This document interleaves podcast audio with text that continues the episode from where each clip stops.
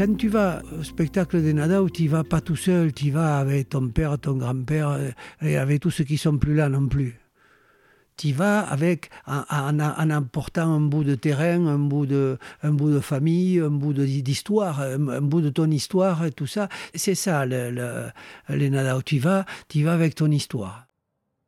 Vous reconnaissez cette voix? C'est celle du plus grand ambassadeur de la culture occitane. Je suis Johan Zuckmeyer et vous écoutez La Cravate, le podcast rugby où on prend le temps de discuter avec des personnalités extraordinaires. C'est un peu une bulle intemporelle où on s'autorise à échanger sur leur parcours unique parsemé de réussites et parfois d'énormes coups durs. Né en 1948 à Sierre de Luchon, mon invité grandit dans ce petit village du Luchonnais niché en plein cœur des Pyrénées. Deuxième des trois enfants d'une famille pour le moins modeste, il est boursier et met un point d'honneur à réussir des études afin de devenir professeur de mathématiques. C'est alors que, happé par ses origines, il s'intéresse à la culture occitane, en apprend la langue et crée son groupe de musique en 1973. S'exprimant d'abord au travers de chansons très revendicatives, le groupe connaît son premier gros succès en 1978 avec Decaptali Murtello, qui est depuis devenu un véritable hymne. S'ensuit alors une ascension régulière mais irrésistible. Ils font leur premier zénith de Pau en 93 et leur première Olympia en 2000, réussissant le tour de force de faire résonner l'Occitanie à Paris autrement que par le rugby. D'ailleurs, au rugby, mon invité y joue dans ses jeunes années au lycée de Saint-Gaudens. Mais c'est bien grâce à sa musique qu'il accompagne aujourd'hui les joueurs dans tous les stades de France, de la quatrième série au top 14 je suis bien entendu allé rendre visite à l'immense Michel Maffran. Autant conteur que musicien ou chanteur, Michel, avec son groupe Nadao, est depuis bientôt 50 ans un véritable semeur de mots. Faire de lance des luttes qui lui semblent justes, il est parvenu à rendre sa dignité à une langue bafouée et à un territoire loin des ors de la République. Aujourd'hui apaisé, Michel, ou plutôt Yann Nadao, continue de partir à la rencontre de spectateurs toujours plus nombreux pour leur chanter ce qu'ils sont. J'ai passé un moment incroyable en compagnie de Yann, dont les mots font souvent mouche, mais qui sait aussi laisser parler le silence. Je suis extrêmement fier de vous partager notre échange. Si ce podcast vous plaît, n'hésitez pas à le noter 5 sur 5 sur Apple Podcast, Spotify ou la plateforme de votre choix, à laisser un commentaire sympa et à le partager autour de vous. Ça fait super plaisir et ça aiderait vraiment la cravate à se faire reconnaître. Vous pouvez également soutenir mon travail via vos tips en vous rendant sur le lien en description de l'épisode. Trêve de bavardage et place à la conversation.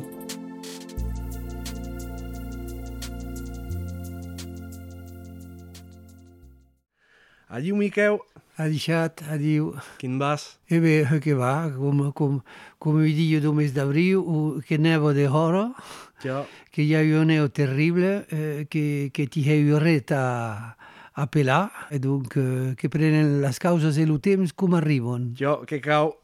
Merces pla, sumen a tio caso, en Sier de Luchon, en Luret, uh, net com Bon, volia parlar de causes e dautes d'aptu, mais anem tornar en francès perquè els auditus ne van pas a comprendre arrenc oui, de ce que disem. Oui, que són handicapats, ne, ne, ne, ne comprenen pas le gascon.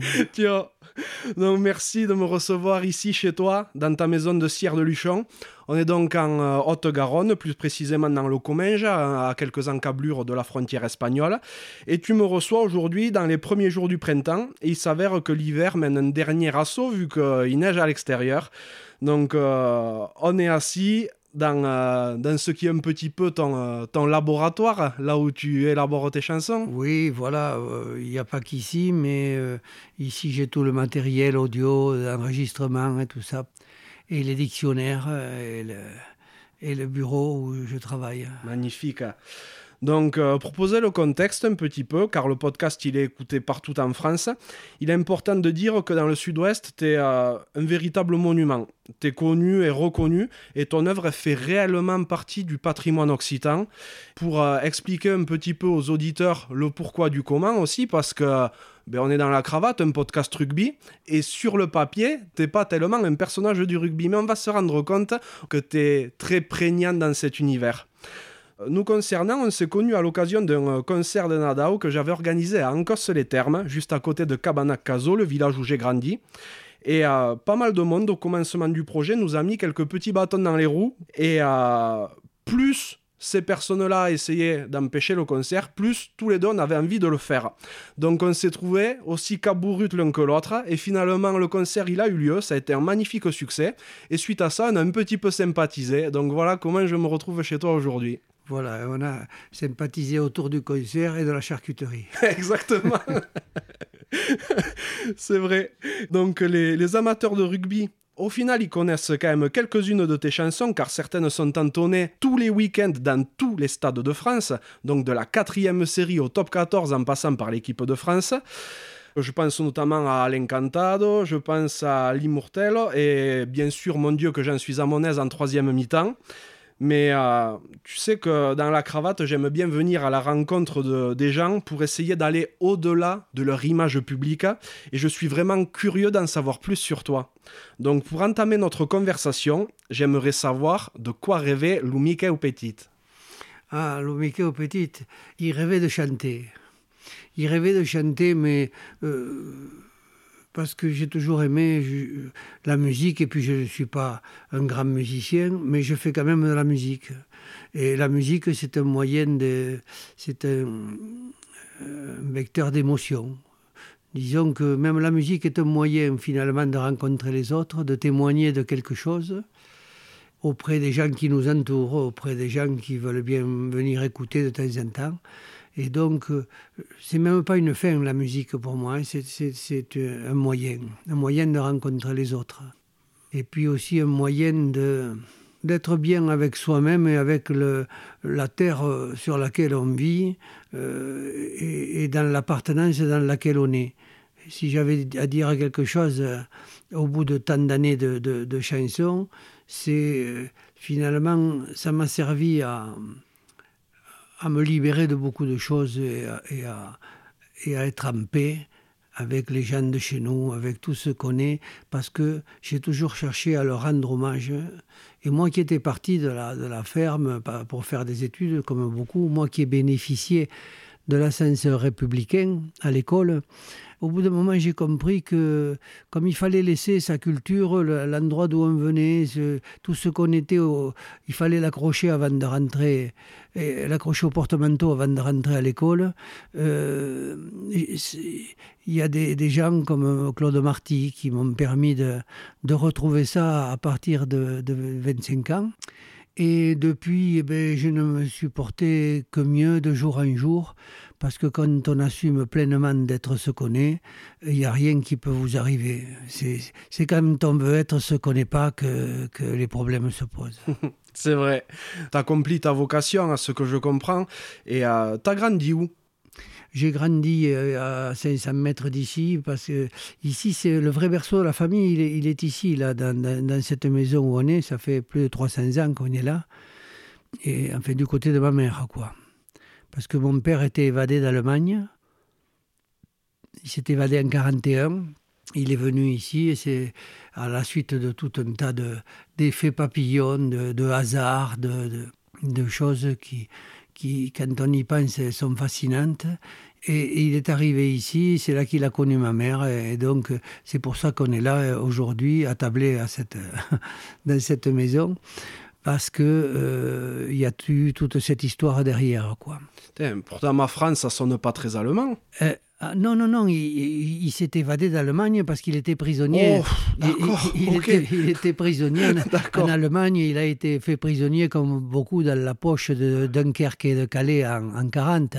Et donc, comme le, le, régime allemand ne lui allait pas, euh, notamment du point de vue de la nourriture, à, manger du rutabaga, euh, il a dit de toute manière, euh, je vais partir. Il avait eu une, une évasion complètement rocambolesque, même au cinéma on n'y croirait pas. Et, euh, et puis il est arrivé ici parce qu'il a voulu mettre le plus de distance possible entre l'Allemagne et lui. Donc il est allé au bord de la frontière espagnole, là où on est, dans les montagnes. C'est là qu'il a connu ma mère et que et qu'ils ont mis en route mon frère assez rapidement et moi en suivant euh, après la guerre, juste après la guerre. Eh oui, parce que tu es arrivé en 48, toi. Oui, voilà. ça. Tu as grandi euh, dans le coin dans les années 50-60 Comment c'était l'enfance dans les Pyrénées à cette époque-là? Ah, C'était quelque chose d'extraordinaire parce que, j'ai la chance, chaque fois que je reviens d'aller faire les courses en voiture et tout ça, de regarder tous les coins de sentiers où j'ai bâti une cabane ici, au le bord de la rivière. Et c'était euh, un temps béni. Je dis un temps béni parce qu'il n'existe plus. C'est que, c'est que les parents, ils voulaient pas nous avoir dans les pattes à la maison à cette époque-là. C'est-à-dire qu'ils nous foutaient un grand coup de pied, où je pense, le matin. Et on venait à peine à midi avaler quelque chose et on repartait jouer pour toute la journée on allait jouer dans les bois, dans les, dans les marais, à la rivière, on braconnait, on, fait, on, allait, on construisait des cabanes, on se cassait la figure, on se relevait avec des bouts de carton, des bouts de ficelle, on récupérait des, des choses qui, qui, qui nous étaient apportées par la rivière, et tout ça nous faisait rêver. Euh, alors qu'aujourd'hui, maintenant, euh, un gosse, il doit avoir un portable et dès qu'il fait 10 mètres hors de la maison, il doit appeler pour, euh, pour indiquer sa position. Quoi. Voilà. Donc, c'était pas du tout le même, le même monde. Et l'enfance, se construisait euh, presque contre le monde des, des, des, adultes, quoi. C'est-à-dire qu'on avait, on avait notre propre monde, alors que maintenant, le, monde de l'enfance, il est très partagé par celui des adultes et il est très contrôlé, etc. Et je ne sais pas si c'est une bonne chose. Enfin, pour nous, pour nous euh, je, n'ai que des, souvenirs heureux et j'en jouis encore aujourd'hui parce que à chaque fois que je passe avec la voiture, eh bien, je me dis, tiens, là, c'est là qu'on avait on avait volé des pointes au grand-père pour, pour euh, aller mettre deux poutres pour supporter une cabane. c'est magnifique. Toutes ces aventures d'enfance, tu les faisais avec ton grand frère non, parce qu'on était quand même assez différents, mais lui, il a eu à peu près la même, enfance. On, avait quand même 5 ans d'écart, et 5 ans, ça compte beaucoup pour l'enfance. Donc moi, j'avais mes copains, lui, il avait ses copains. Euh, et voilà. Et, on était boursier, c'est-à-dire que tu allais au lycée, à l'école républicaine, et il fallait pas redoubler parce que sinon tu perdais les bourses. Et comme j'étais d'un milieu euh, pauvre, mon père nous avait dit euh, ou bien vous, vous, continuez à, l'école, mais il faut pas redoubler, ou bien euh, je vous trouve un travail et puis vous allez faire un autre travail. Voilà. Et donc on a on a eu la chance de pouvoir continuer nos, études, que ce soit mon frère, ma soeur ou moi. Et on est, euh, il y a eu deux enseignants, dont moi, qui suis devenu professeur de mathématiques. Mon, frère est devenu ingénieur chimiste dans, un grand laboratoire pharmaceutique. Et voilà, on est un peu parti de cette campagne qui était la nôtre, mais qui nous a toujours fait rêver. C'est vrai, c'est comme tu le dis, c'est un bel ascenseur que vous avez eu tous les trois. Et euh, ta sœur, elle est plus jeune ou plus vieille Elle est plus jeune, plus jeune, oui. Elle a 8 ans de moins. Mais on se retrouve souvent et tout va bien, on veille les uns sur les autres. Qu'est-ce qu'ils faisaient tes parents? Ma mère était à la maison, comme on disait, c'est-à-dire elle s'occupait du, foyer. Et puis euh, mon, mon père, euh, il a fait un peu tous les métiers. Il a, été marchand de chaussures, mais ça marchait. Ces chaussures se vendaient à l'époque comme des cercueils à trois places. et, donc, ça n'a pas marché. Et puis, et puis il est rentré au, au point des chaussées, comme on disait à l'époque. Il est rentré employé, puis il a travaillé à l'interne. il est devenu conducteur de chantier au point des chaussées. Voilà, et c'est comme ça qu'il était. Je me souviens d'ailleurs que il me disait que quand il était rentré au poste des chaussées, dans le département de la Haute-Garonne, quand il y était rentré, lui, en 52 ou 3, il, me dit qu'il y avait 500 types dans les bureaux à Toulouse et il y en avait 5000 sur les routes. Et maintenant, quand il était allé à la retraite, il y en avait 500 sur les routes et 5000 dans les bureaux. c'est pareil dans beaucoup de, métiers, j'ai l'impression. Voilà, c'est ça, c'est ça. Et euh, tu étais quel type d'enfant? Ah, alors je ne sais pas parce parce qu'il faut se voir soi-même et c'est toujours toujours difficile. Euh, beaucoup de peut-être de sensibilité quand même, oui, parce que ce qui, ce qui est resté dans, les, dans la création musicale après, dans la création des chansons et tout ça, euh, oui, assez sensible, oui, oui, oui. oui. Mhm. un sportif? Oui, oui, oui, oui. Euh, D'abord parce que je courais toute la journée par, les chemins ici et tout, euh, et monter à la montagne et tout ça. J'étais maigre comme un clou. je pesais 52 kilos, 53 kilos à 18 ans. Quoi. Ah oui. Mais euh, l'envie toujours de se connecter aux autres. J'ai fait du rugby très tôt hein, au lycée de Saint-Gaudens où, où j'étais. Et euh, le seul poste qui me convenait, c'était demi de mêlée parce que je laissais les, les gros tacagnas se, se, se, friter devant mais, et moi j'étais derrière. Alors ça, ça, a des avantages, sauf quand les, gros tacagnas d'en face te tombent dessus tous en même temps. Mais, mais enfin, bon, voilà. Et euh, j'ai toujours beaucoup aimé le beaucoup aimé le rugby. Et tu as arrêté faute de moyens euh, euh financiers, de motivation? Non, c'est parce que j'étais un scolaire et que, bon, ma foi, après, on s'amuse beaucoup, un hein, scolaire et tout ça. Et puis, j'étais vaillant hein, quand même.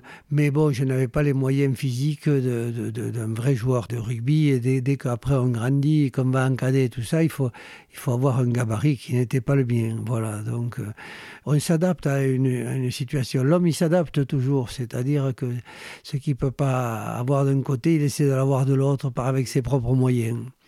Donc, euh, comme je suis aussi un NTT, euh, je ne sais pas ce que c'est exactement réussir sa vie. Je, crois que c'est réussir à être en paix avec soi-même et avec les autres. Et j'y suis à peu près arrivé, donc euh, ça va bien. quoi. Eh ben, c'est l'essentiel. Ça parlait occitan à la maison? Au niveau des grands-parents, oui, mais pas au niveau de mes parents. Le, le laminoir était déjà passé, le, la, répression était déjà passée.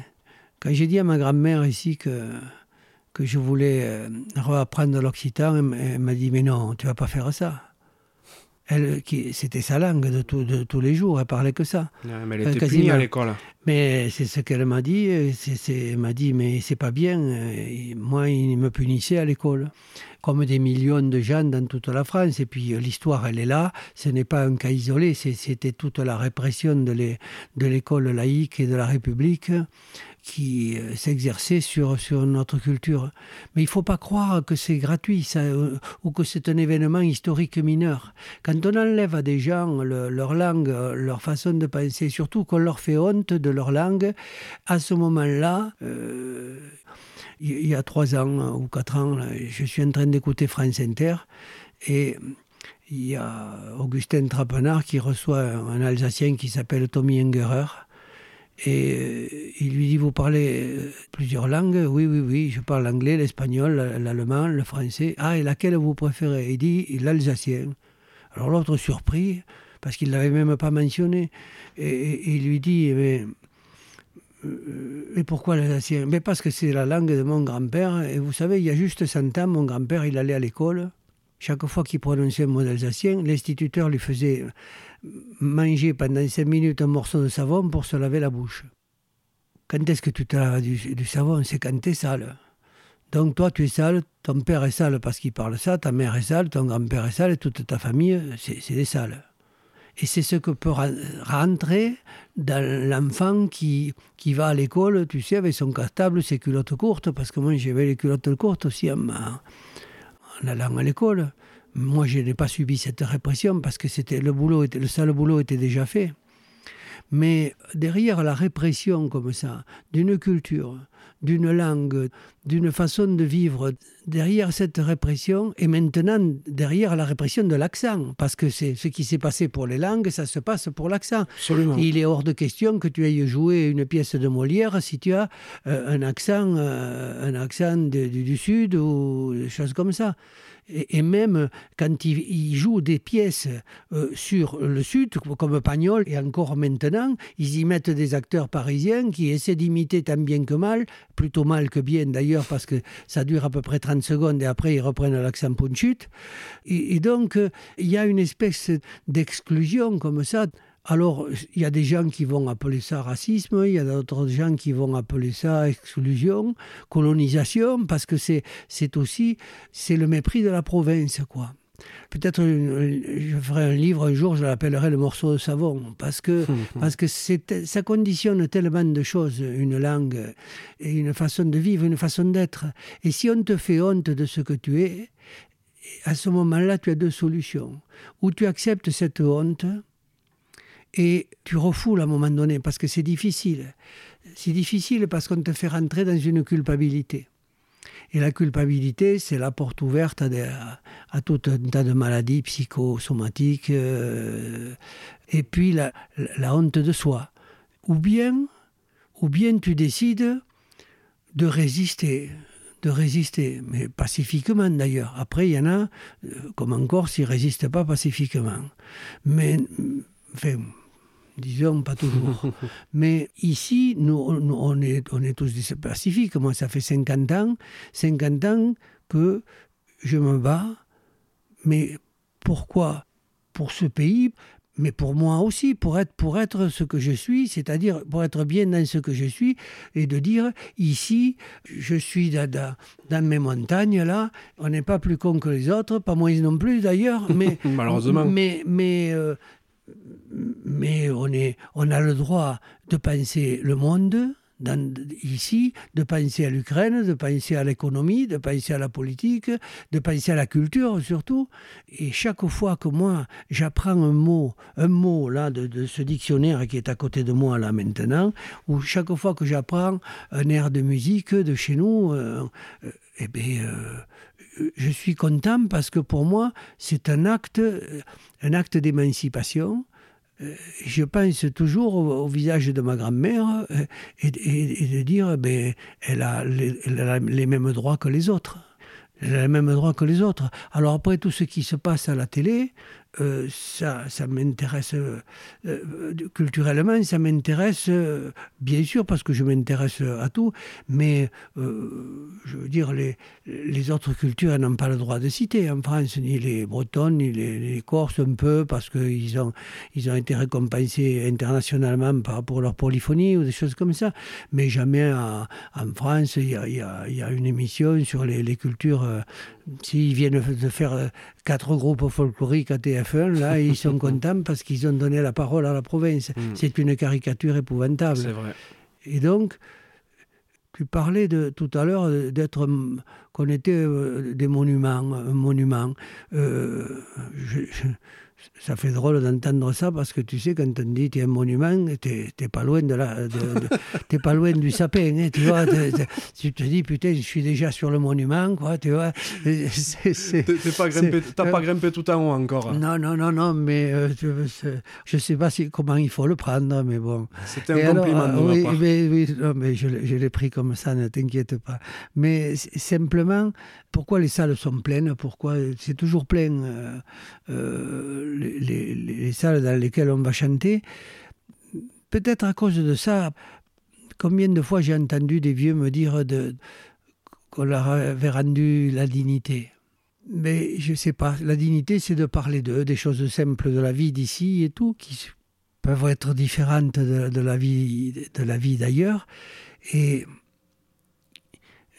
je vais te dire euh, la phrase que je dis toujours, si j'avais à résumer ce qu'on fait, il y, en a plein, il y en a plein qui font rêver les gens à ce qu'ils ne sont pas, nous on les fait rêver à ce qu'ils sont. Et je crois que chaque fois qu'on va, ou en Cosse-les-Thermes, ou en Ariège, dans la Haute-Ariège, tout ça, et que dans un village de 150 habitants, tu te retrouves 600 personnes parce que ça vient de toute la vallée et tout ça, parce que le jour des Nadao, il y a il y a lui là qui prend sa mère dans la voiture et qui l'amène au concert. Parce que, comme certains m'ont dit, euh, tu arrives à dire des choses que je voudrais lui dire à ma mère, mais moi j'y arrive pas. C'est vrai, c'est quelque chose qui se ressemble beaucoup, mais surtout ça, on va y revenir tout à l'heure parce que j'ai envie d'aller un peu plus en profondeur sur tout ça. Mais on va faire un petit retour arrière. Tu as fait quel type d'études? Oh, j'ai fait, fait des études pour. Euh, parce que c'est mon père. Hein. Et mon père, euh, toute la hantise de sa vie, c'était de faire réussir ses enfants. Et pour lui, faire réussir, c'était ce que ce qu'on disait à l'époque, je voudrais que mes enfants aient une situation. Il disait une situation, on disait à l'époque, une belle situation. Alors, euh, s'il avait, ma foi, euh, deux enfants fonctionnaires, l'autre ingénieur, euh, il a, il est, quand on a eu le bac tous les trois, je me souviens de dire, mes trois enfants, de, l'avoir entendu dire, mes trois enfants ont le baccalauréat. Et, pour lui, c'était quelque chose d'extraordinaire. Alors, j'ai été toujours élevé dans cette peur de redoubler pour, pour que j'allais perdre les bourses. parce qu'on était boursier donc, et, et, puis de me dire il faut avoir une situation. Je m'aperçois maintenant que mes petits-enfants ne voient pas du tout les choses comme ça maintenant. Et peut-être c'est le cycle de la vie, de la société qui est comme ça. C'est qu'on cherche, cherche toujours ce qu'on n'a pas. Exactement. Tu te diriges rapidement après vers le professorat. Oui. C'était une évidence pour toi? Oui, parce que je fais j'ai jamais fait beaucoup de différence entre être euh, sur la scène d'une classe euh, dans l'enseignement et sur la scène euh, d'un théâtre ou d'une salle de spectacle. pour moi, c'était toujours essayer de faire partager quelque chose euh, et que, que ce soit des élèves. Je crois que l'un, l'un me nourrissait pour l'autre. Ah, si l'ambiance était la même dans, dans, ta classe que dans les concerts, j'aurais payé pour être ton élève. Eh hein. écoute, euh, ce qui m'étonne le plus, c'est que les élèves, ils, ne m'ont jamais payé. Pourtant, j'aurais bien voulu, mais bon. Dans le même temps, quand tu commences à être professeur, c'est là que tu t'intéresses aussi à la culture occitane? Oui, alors là, c'est, il arrive deux choses là. D'abord, j'ai 20 ans en 68, et donc euh, je veux changer le monde. Je me dis, il suffit de faire trois manifs pour changer le monde. Et puis effectivement, on le change quelque part un peu le monde en 68. On change les rapports hommes-femmes, les rapports euh, maître-élève, les rapports parents-enfants tout ça est, est, en train de changer à ce moment-là. Donc, euh, il se passe plein de choses. Et en 69, après, je crois que c'est 69, oui, il y a un concert au Palais des Sports à Toulouse, la Hologramme maintenant. Mhm. Et euh, il y a Paco Ibáñez, chanteur espagnol, et il y a un type qui s'appelle Claude Marty qui arrive là et qui chante en patois. Et moi, je me dis, mais il chante comme ma grand-mère, il chante en patois. C'est bizarre parce que moi, le patois, euh, je l'entendais parler à la maison, mais je, ne faisais pas de, lien avec quoi, avec quoi que ce soit. Euh, on n'en parlait pas au lycée à Saint-Gaudens, mais. Et là, j'écoute ce type-là qui est en train de chanter avec une voix euh, rocailleuse très profonde, avec sa guitare. Il est taillé comme un haltérophile, d'ailleurs, c'est un haltérophile et il chante pourquoi on m'a pas dit à l'école, pourquoi, fait tout un tas de choses, et ça me rentre dedans vraiment euh, de façon très importante. Mais je, n'y attache pas quand même énormément d'importance, sauf que l'année d'après, je suis nommé euh, à Saint-Jean-Pied-de-Port au Pays Basque. Et là, je me souviens, je suis dans en plein milieu basque, où on parle beaucoup basque, et je suis dans la salle d'attente du médecin. Et là, tout le monde parle basque, et à la fin, il reste plus qu'un vieux et moi. Et le vieux m'adresse la parole en basque. Je lui dis Excusez-moi, je ne suis pas basque, je ne parle pas le basque. Il me dit Mais vous êtes quoi, vous, alors? Et alors là, je me pose la question Qu'est-ce que je suis, moi? Est-ce que j'ai le moyen de lui dire oui, moi je suis comme vous, mais ailleurs euh, Non, je ne sais pas ce que je, je, sais pas ce que je suis. J'ai bien ma grand-mère qui parle. Et là, le fait de me retrouver dans un milieu extérieur, ça te renvoie toujours à tes propres racines à toi. Disons que les racines des autres te renvoient aux tiennes et ce que j'ai noté maintenant, chaque fois que je chante, je veux dire, il y a beaucoup de gens, d'étrangers qui, à la langue occitane qui, qui viennent dans les concerts, hein. mais notre particularité à nous les renvoie automatiquement à la leur. Mm, mm. Finalement, on s'aperçoit que c'est Yves Rouquette, un poète occitan, qui, qui, racontait ça. Il disait que c'était le syndrome du poisson euh, qui est dans le bocal. Tant que le poisson est dans le bocal, il ne s'aperçoit pas qu'il est dans l'eau. c'est que le jour où tu l'enlèves de l'eau, là, il y a quelque chose qui lui manque. Et moi, le fait de me trouver dans cette salle d'attente au, Pays Basque, cette salle d'attente de médecins, où tout le monde parle basque, je me dis, mais qu'est-ce que tu es toi alors? Et là, brusquement, avec quelques exilés gascons au Pays Basque, on commence à écouter Marty et, tout ça, et qui, lui, nous apprend euh, un peu notre histoire. Et donc, il suffit de tirer sur les fils du tricot et il y, a, la laine qui va suivre. Quoi. Et après, j'ai continué à tirer sur les fils du tricot pour apprendre une autre façon de voir les choses.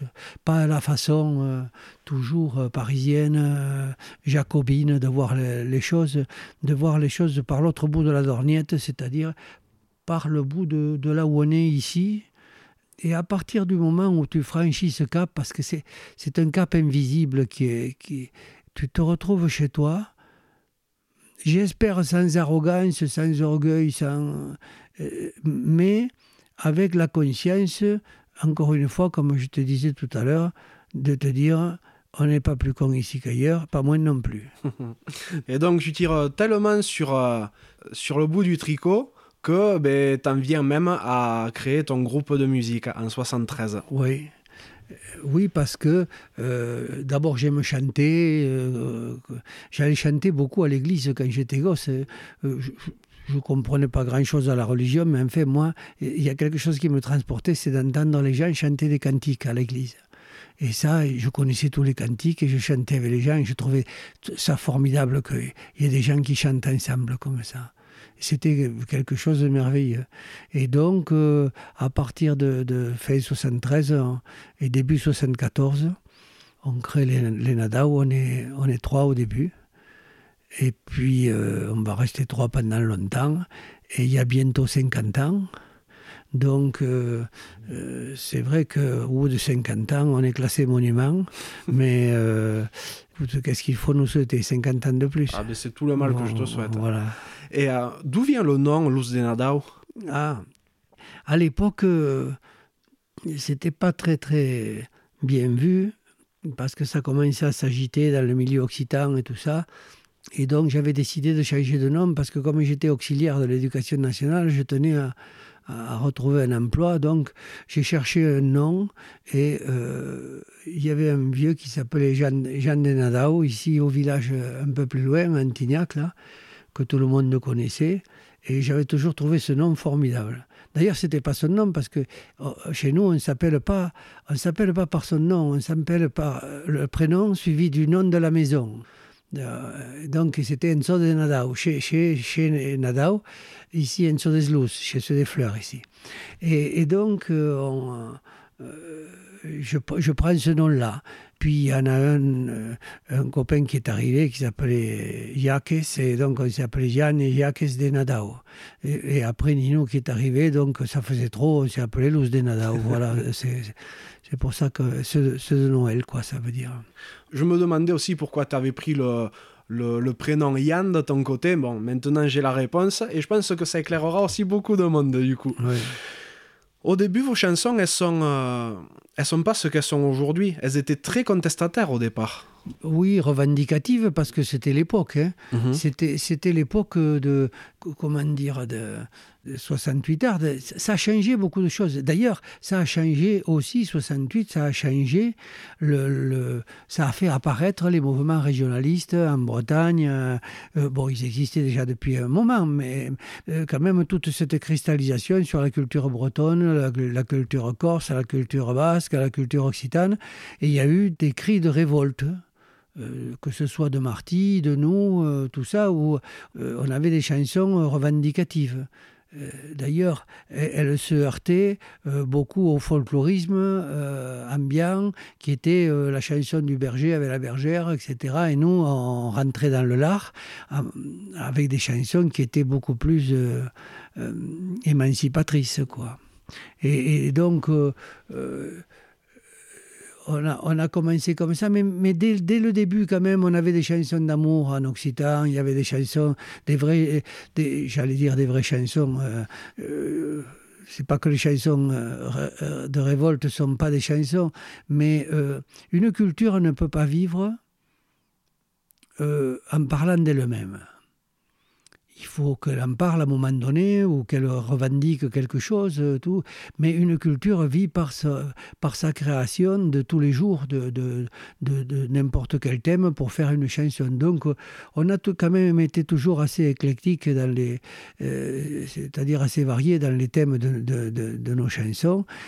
Et, après, je me suis aperçu que on, on est devenu beaucoup moins à revendiquer des, choses parce que finalement, j'ai appris avec toutes ces années que d'abord il faut laisser leur part de chemin aux gens, toujours.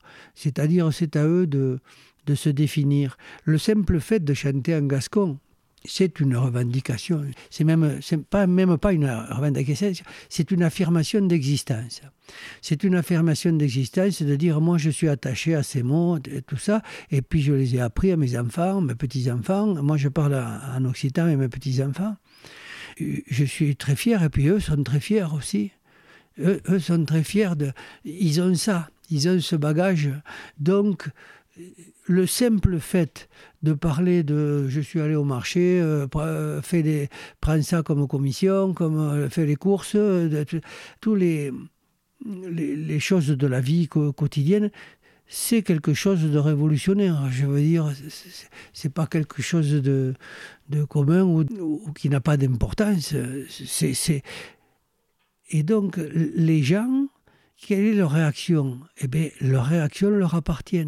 Je ne suis pas là pour leur donner des réponses ou pour leur dire il faut faire ceci ou donner des leçons. Les Nadao, ça donne jamais des leçons. Mais jamais. Tu prends tous les concerts, euh, on chante en occitan, ça se suffit à soi-même. Et après, chacun tire ses propres conclusions et surtout pour lui-même.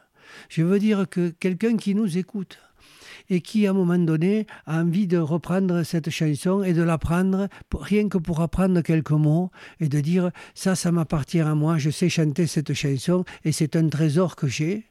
Parce que c'est un trésor que d'avoir des mots, une langue.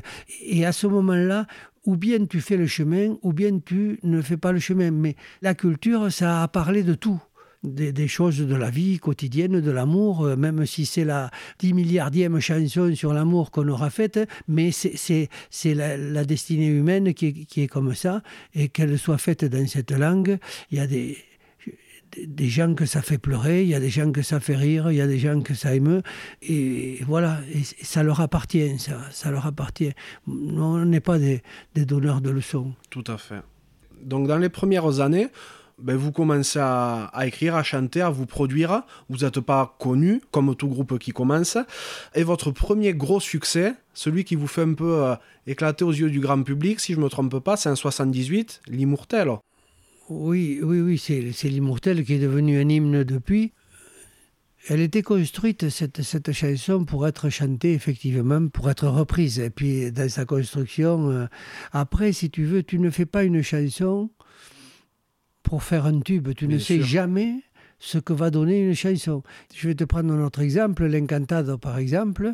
Euh, on l'a chanté au début, après on a arrêté de la chanter parce que, bon, moi je ne croyais pas tellement à cette chanson. Et puis elle a été, les bandas s'en sont emparés, euh, la course hollandaise s'en est emparée, la corrida, le machin, et, c'est devenu euh, un hymne du sud-ouest. Et, un hymne de, plein de clubs sportifs en plus. Hein. Il y a plein de clubs sportifs, y compris de rugby, qui ont pris l'Encantado, même de basket, les Lambernais, le Monde de Marsan en rugby. Euh, bon, voilà. Et ils ont, ils ont pris l'Encanta de l'Almezan aussi, je crois, si, je, me souviens, si je me souviens bien. Mais d'ailleurs, euh, il y a un copain à moi, Nicolas Gabar, qui a réécrit les paroles à la sauce lannemezanaise. Oui, je sais, je sais. Alors, moi, ce que je, je, je regrette, bon, après, je les laisse faire ce qu'ils veulent, mais c'est dommage qu'il n'y ait pas des, mots, quelques mots de Gascon dedans, parce que il faut les garder, ces mots-là. Il faut, il, faut, les garder. Voilà. Là, je donne une leçon, mais, je m'arrête. On a parlé rapidement de l'immortel. Bon, l'immortel, c'est une, une, plante pyrénéenne qui pousse en altitude. Est-ce que tu peux m'expliquer un petit peu le sens de cette chanson?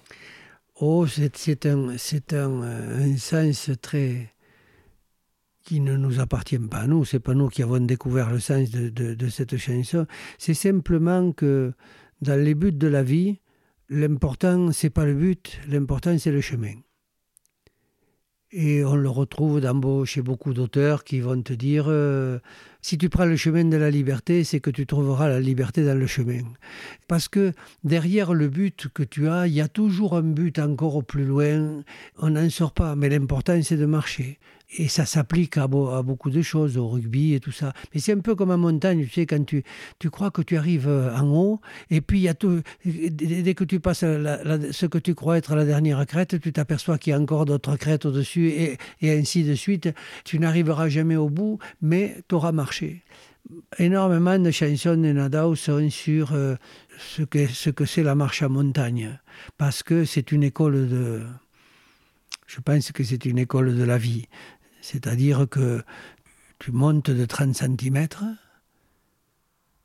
tu lèves la jambe, tu montes de 30 cm, fais un pas, tu montes de 30 cm, tu n'as plus qu'à recommencer.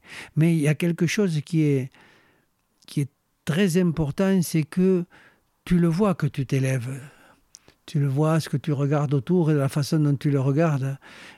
Et c'est important parce que c'est une école de, de, de la marche, euh, surtout à la montagne, c'est que tu as immédiatement le résultat de ton acte. Quand tu t'élèves de 30 cm, c'est parce que tu as mis le pas en avant et tu as fait un effort. Et donc, c'est une école de beaucoup de choses. Que caminar. Oui, van caminar.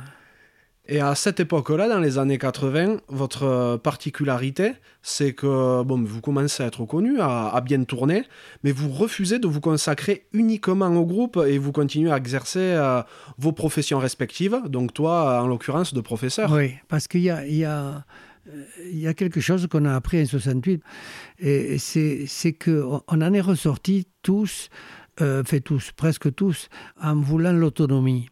Qu'est-ce que c'était l'autonomie? C'était cette soif de liberté, c'est-à-dire de ne pas dépendre, de ne pas dépendre des autres. Et donc, euh, le, métier d'enseignant que je faisais me permettait de gagner euh, ma vie et donc de pouvoir aller chanter où j'avais envie d'aller chanter. Et ça m'est resté tout le temps, ça. C'est-à-dire que il y a plein d'artistes qui sont obligés d'aller chanter là, obligés d'aller chanter là parce que c'est alimentaire. Non, jamais. Ça veut dire que si à un moment donné, j'ai pas envie d'aller là, je n'y vais pas. Et parce que pour moi, c'est vital, cette, cette, espèce de liberté et d'indépendance. Euh, là, c'est ça l'indépendance, c'est de ne pas dépendre par, par, par, par définition et, de ne pas être obligé d'aller faire quelque chose qui ne me, plaît pas. Euh, c'est pour ça d'ailleurs que dans les contrats, que nous, on ne chante jamais quand les gens mangent ou boivent, parce qu'on n'est pas un groupe d'animation. Et puis, j'ai envie que les gens m'écoutent, sinon, c'est pas la peine. Et puis, je suis pas là pour faire de la musique d'ambiance pendant que que les gens boivent un verre en se racontant ce qu'ils ont fait le dimanche. Donc, euh, on vient pour écouter les Nadao. Voilà, après, on met la mitraillette dans le dos de personnes pour qu'ils viennent. Et puis, on a la chance que, que les salles soient pleines, et bien tant mieux. Quoi. Ah voilà. Et une de, de vos dates marquantes, j'ai envie de dire, c'est peut-être en 93, votre premier zénith à Pau. Mhm. Euh, là, vous rassemblez 4500 personnes.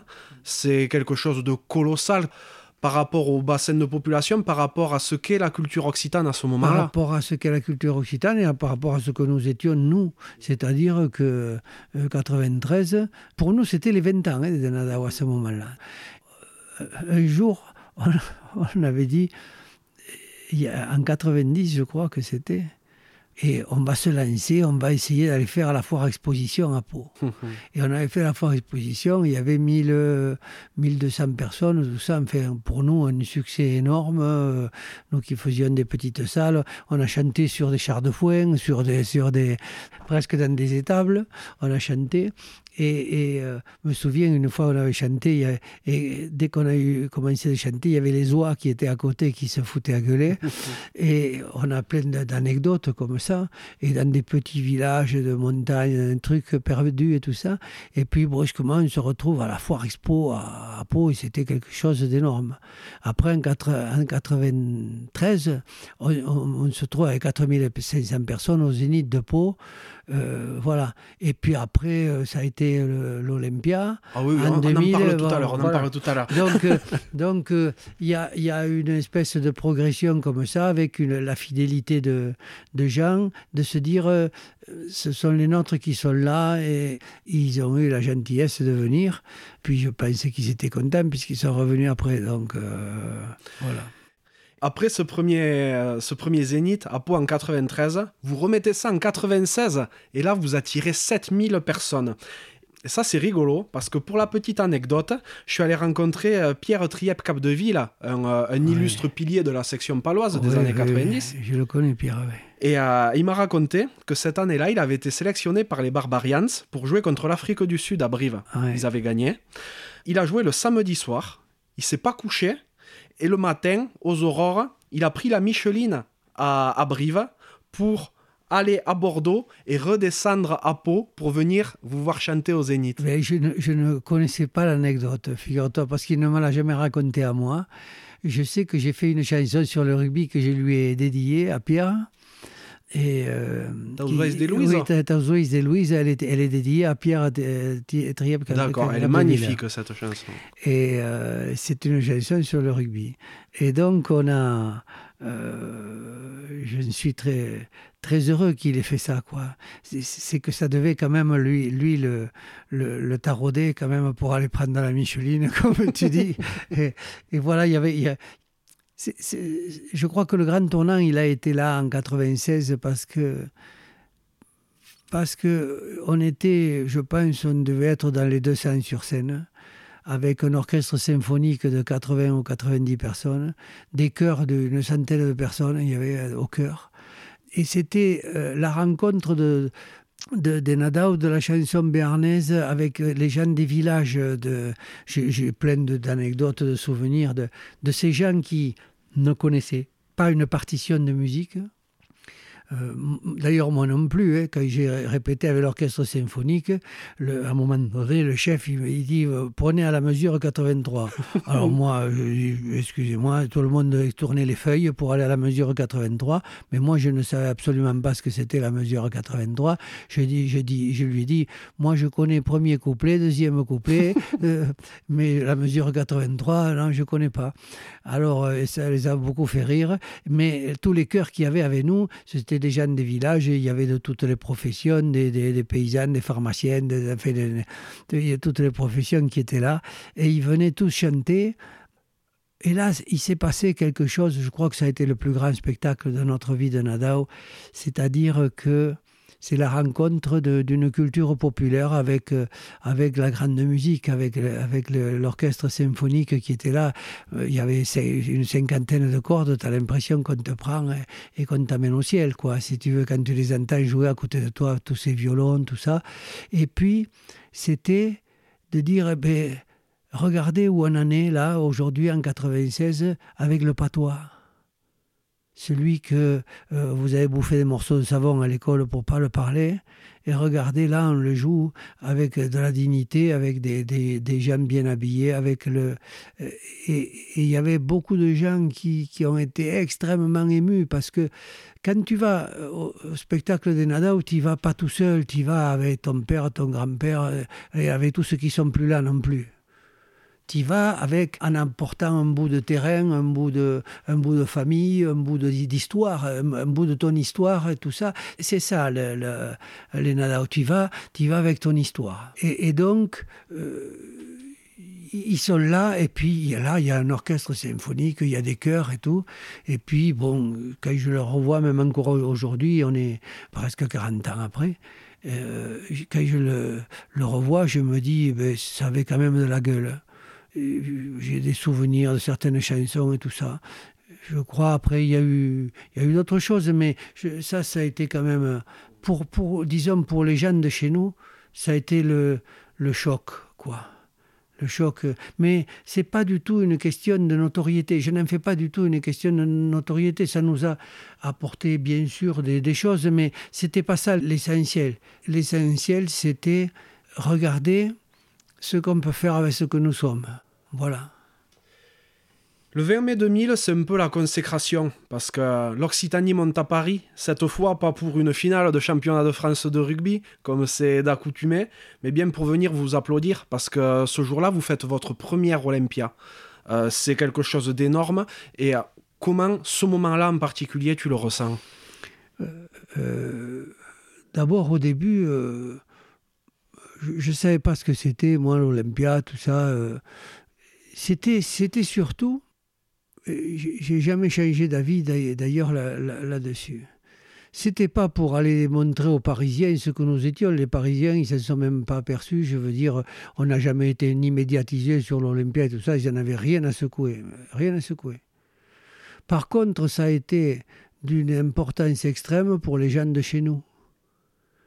Ça voulait dire que ici, tu vois, on est, là, on a la montagne en face. Il y avait des gens du village d'en dessus qui n'étaient jamais allés à Toulouse de leur vie. Ils ont pris le train à Montrégeau pour aller à Paris. Et avec les cloches des brebis, ils étaient là et ils ont, ils ont pris ce train.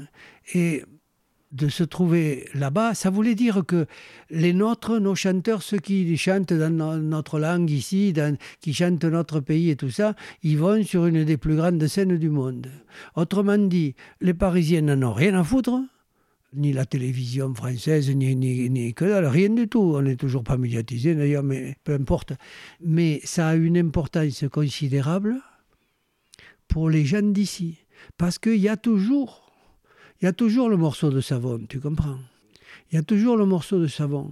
Et chaque fois que tu dis, euh, que tu réussis à montrer que, eh bien, on, va sur une des plus grandes scènes du monde, nous, et ici passe des choses. Parce que sur YouTube maintenant, si tu vas voir euh, à l'Olympia, il y a 12, 12 millions de vues. C'est colossal. 12 millions de vues. Tu vas voir euh, euh, Lodi et Marie à l'Olympia, tu te retrouves avec 4 ou 5 millions de vues. Ne parlons pas de Je suis à Monaise ou des trucs comme ça. Alors là, ça, explose. Et tout ça, ça se passe à l'Olympia.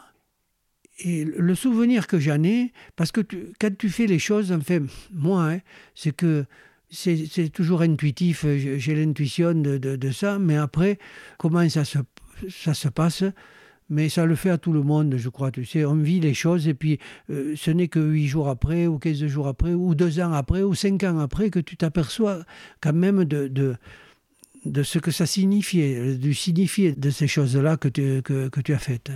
Et quand je vois sur YouTube aujourd'hui euh, ben, tous les gens qui continuent à avoir ces images, avec toute la foule qui chante, je me souviens, il y a eu une chose extraordinaire. On avait décidé depuis la coulisse, je commençais à chanter à Queres Montañas et le secanto, je commençais à chanter sans rentrer sur scène. Et effectivement, je prends le micro, j'étais dans la coulisse, la scène était euh, ouverte, mais il n'y avait personne. Et puis je commence, ils sur ces images sur ah YouTube, et, je, et je dis Ah, Queros Montaños, sans accompagnement, comme ça.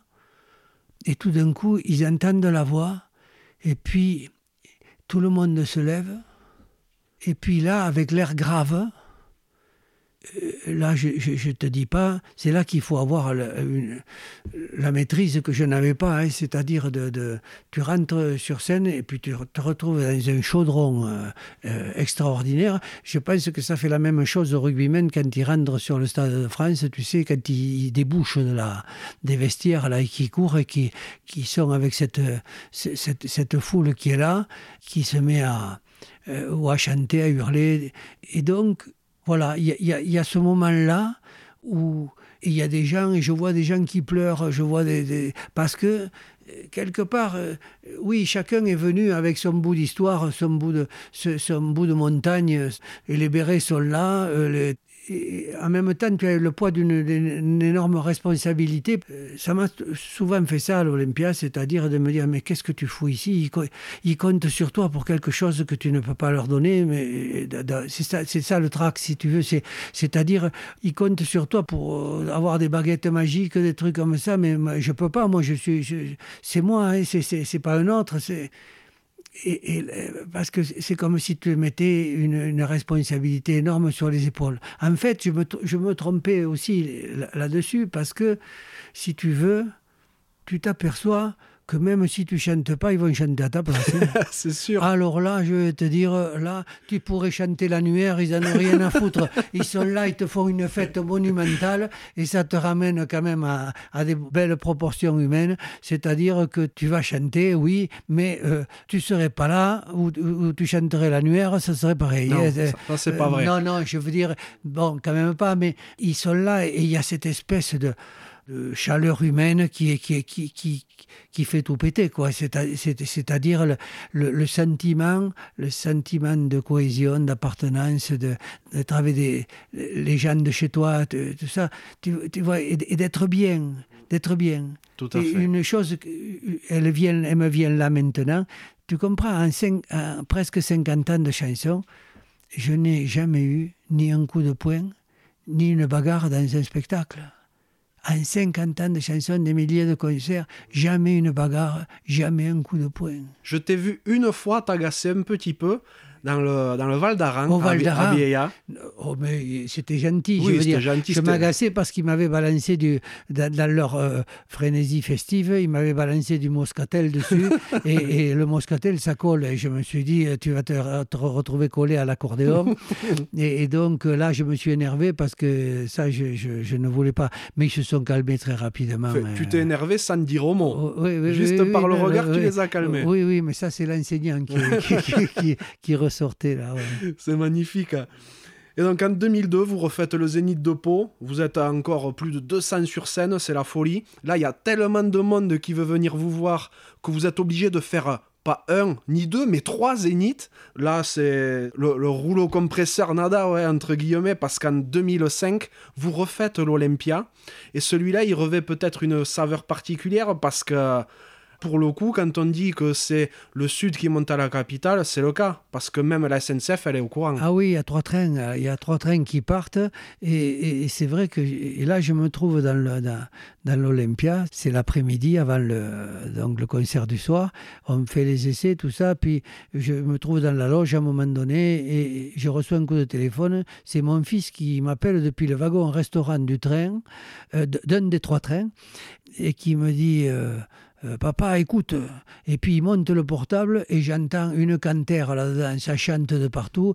il me dit, euh, il n'y a, pas 20 cm de place dans le wagon restaurant, ils sont tous en train de peinter et de chanter. il me dit, écoute ça, écoute ça. Et là, euh, ça me fait penser, tu sais, quand il y a les, les Gaulois qui vont attaquer les Romains, poussez pas, poussez pas, il y en aura pour tous, euh, tu vois. Et, et, là, ça aussi, ça m'a foutu la trouille, encore une fois, de me dire, mais ils viennent, mais qu'est-ce que je fais ici? Moi, ils, ils, comptent sur, nous, il y a trois trains qui arrivent, là, il me dit, on est 900, il me dit, on est 900. Et là, je, je me dis, mais c'est pas possible. Et puis, euh, Bon, après, on est emporté dans la, on est emporté dans, la chose et puis il faut en même temps pas se laisser emporter, c'est-à-dire qu'il faut conduire le, il faut conduire l'autobus quand même. Oui. Et donc 2010, 2014, rebelote, hein, Olympia. À quand le prochain? Eh bien, euh, je ne sais pas, peut-être ça sera le dernier après, peut-être l'année prochaine ou, ou, dans deux ans. Ah, euh, ça serait magnifique. On, va en faire, on va en faire un autre, oui. Ah, et puis on fera un autre Zénith à Pau, voilà. Donc, euh, et puis il va falloir songer, ben, parce que j'ai le plus gros c'est derrière quand même, hein, là. Donc, c'est pas dit. Oui, oui, oui voilà, voilà, oui. Donc, commence à fatiguer un peu, mais, mais bon, avec avec une joie profonde de, toutes ces chansons. Et puis... Faudra, faudra, que tu me le dises, comme ça je réserverai le billet de train bien à l'avance. Voilà. ça t'a pas fait bizarre pendant toutes ces années de remplir des zéniths, des Olympias le samedi et de retourner en cours le lundi matin? Si, si, si, euh, euh, à tel point que j'ai devancé l'appel de la retraite de l'enseignement à 56 ans parce que je ne pouvais plus faire les deux, ça avait pris trop d'importance la, musique. Et puis euh, c'était très fatigant de, repartir en cours le, lundi matin. Quoi. Donc au bout d'un moment, j'ai arrêté et puis voilà, j'ai jamais regretté d'avoir arrêté, mais je n'ai jamais regretté non plus d'avoir continué le métier enseignant pendant ma vie parce que, encore une fois, pour des questions de liberté et d'indépendance, c'est-à-dire que je pouvais arrêter je ne dépendais pas de, la musique ou de quoi que ce soit. J'ai jamais été, moi, intermittent du spectacle, par exemple. bien sûr. Tu sais, tes chansons, elles me parlent beaucoup. Parce que pour la petite histoire, en 2011, à la fin de mes études à Pau, je suis parti travailler à Paris. Parce que ben, dans mon métier, en sortie d'école, c'est pas forcément évident de trouver un travail dans le sud-ouest. Et donc, pour me faire un euh, premier petit bout de, de CV, j'ai décidé de partir. Et le 14 août 2011, euh, ben, mes parents m'ont déposé au train de nuit à Saint-Gaudens. Donc je suis parti avec euh, ma petite valise dans laquelle j'avais quelques vêtements, mon ordinateur, quelques affaires de rugby. Et euh, le 15 août au matin, je suis, j'ai débarqué à la capitale hein. et le lendemain, j'ai attaqué dans ma nouvelle équipe de rugby. Puis le 1er septembre, j'ai attaqué donc à mon boulot, qui était mon premier vrai travail. Quoi. Hein. J'ai tenu même pas un an à Paris, hein, donc euh, tout juste le temps de, faire une saison extraordinaire à Boulogne-Billancourt, où j'ai fait des rencontres mais génialissimes. Sportivement, c'était un peu plus compliqué. Et le temps également donc d'une démission au travail, parce que comme je te disais, j'ai, j'ai pas trop supporté la vie parisienne. Tout ça, ça a été un peu nécessaire pour moi pour euh, grandir un petit peu, parce qu'il fallait que j'aille voir ailleurs aussi. Et ça m'a permis de me rendre encore plus compte à quel point j'étais attaché à mes Pyrénées, à mon territoire, à ma culture, à ce que j'étais. Et euh, pourquoi je te dis ça? C'est parce que pendant tout mon périple parisien, je me passais euh, certaines de tes chansons en boucle et dans lesquelles je me reconnaissais. Et euh, je vais t'en citer deux en particulier. Donc la première qui me vient en tête, c'est Saumoun. Donc, pour les auditeurs qui ne connaissent pas forcément la chanson, c'est l'histoire d'un saumon qui naît dans un gave dans le Béarn et qui, au bout d'un moment, il a besoin de voir du pays et il part euh, vers le grand monde, dans l'océan. Et euh, après être parti, il a ce besoin irrépressible de revenir là où il a grandi. Et malgré tous les barrages, tous les obstacles qui se dressent devant lui, ben, il parvient à rentrer chez lui. Il est apaisé et encore plus attaché au final au territoire qu'il a vu grandir. Et la seconde que j'ai envie de citer là, c'est Luz de Kikao. Parce que c'est un peu un, hymne à nos anciens. Et les anciens d'ailleurs, à l'époque, quand les jeunes y quittaient la maison, ils employaient l'expression Siats Luz de Kikao, ce qu'on peut traduire en français par Soyez ce qu'il faut être. Ils disaient ça dans le sens où il fallait avoir des, des actions qui pourraient permettre à notre entourage de rester fier. Et avant d'agir, moi dans beaucoup de domaines, ça m'est venu à cette époque et ça me reste maintenant, c'est quelque chose que, que je me répète. Si je fais ça ou ça, est-ce que mes proches, ceux qui ont toujours été avec moi, ils pourront toujours se, se tenir droit et être fiers de celui que je suis maintenant? Tout ça pour dire que tes chansons, elles ont entre autres donc accompagné mon périple parisien et elles m'ont un petit peu servi d'étoile du berger à une époque où j'étais un petit peu déraciné, tu vois. Et, euh, donc voilà, ce sentiment d'appartenance, ce point de repère, je ne suis pas le seul à ressentir parce que on le retrouve aussi beaucoup dans tes concerts où tu as un public très éclectique qui vient. Tu vas avoir le petit jeune, tu vas avoir le, vieux pour qui c'est la, la sortie de l'année, tu vas avoir le père de famille, la fin. C'est vraiment très large et je pense qu'il y a beaucoup de monde qui se retrouve dans tout ça. Oui, alors il y a beaucoup de choses dans ce que tu as dit. D'abord, euh, ben, le poisson, hein, le poisson qui il s'aperçoit pas qu'il est dans l'eau, et puis le jour où il, n'est est plus dans l'eau, il, y a quelque chose qui lui, qui lui manque euh, euh, vraiment, et il faut peut-être partir pour s'apercevoir de ce qu'on laisse. Donc, donc il y a, y a, il y a toute cette histoire du, du, saumon, justement, puisque il a la gratère, il faut qu'il parte, et puis après il faut qu'il revienne. Donc tout ça, ce sont les cycles de, ce sont les cycles de la vie. Ça, c'est pour la chanson du saumon. La chanson de l'os de Kikao, euh, je vais te répondre en te donnant un autre exemple. En bas, ici, je te la montrerai tout à l'heure, j'ai une photo. Euh, et sur cette photo, il y a, il y a le bras d'une infirmière de l'hôpital de Montauban qui tient la main d'une personne âgée, d'une femme euh, âgée, qui a euh, le cathéter avec le sparadrap transparent de, de, l'hôpital. Tu vois, il y a cette main jeune avec ce bras jeune qui, tend, qui tient euh, cette main de la personne qui est en train de, de décéder du Covid. Et elle m'a apporté cette photo sauf que je t'ai pas dit l'essentiel, c'est que sur, la, sur le bras de la, de la jeune femme, il y a un tatouage, et ce tatouage, c'est Sios la de Kikao. Et elle, elle m'a expliqué, c'est pour ça que ça me frappe ce que tu me dis, elle m'a expliqué pour, pour elle quelle boussole c'était par rapport à sa famille, cette phrase-là.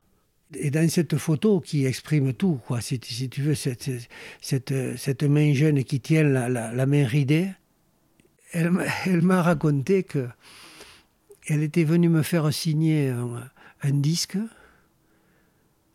Et moi, j'avais mis ici Oslade Kikau sur le disque et elle a refotographié la phrase et, c'est mon écriture, donc c'est mon écriture qui est tatouée sur, sur, hein. sur, sur, son bras. Et donc, euh, cette histoire-là, euh, cette espèce de boussole, puis qui n'est pas la mienne, hein, je veux dire, c'est la boussole de, ce que disaient les gens autrefois, euh, fais pas le con, fais pas le con que cette maison puisse continuer à être fière de toi comme elle l'a été de nous quelque part. Il y a des choses qui se font et il y a des choses qui se font pas.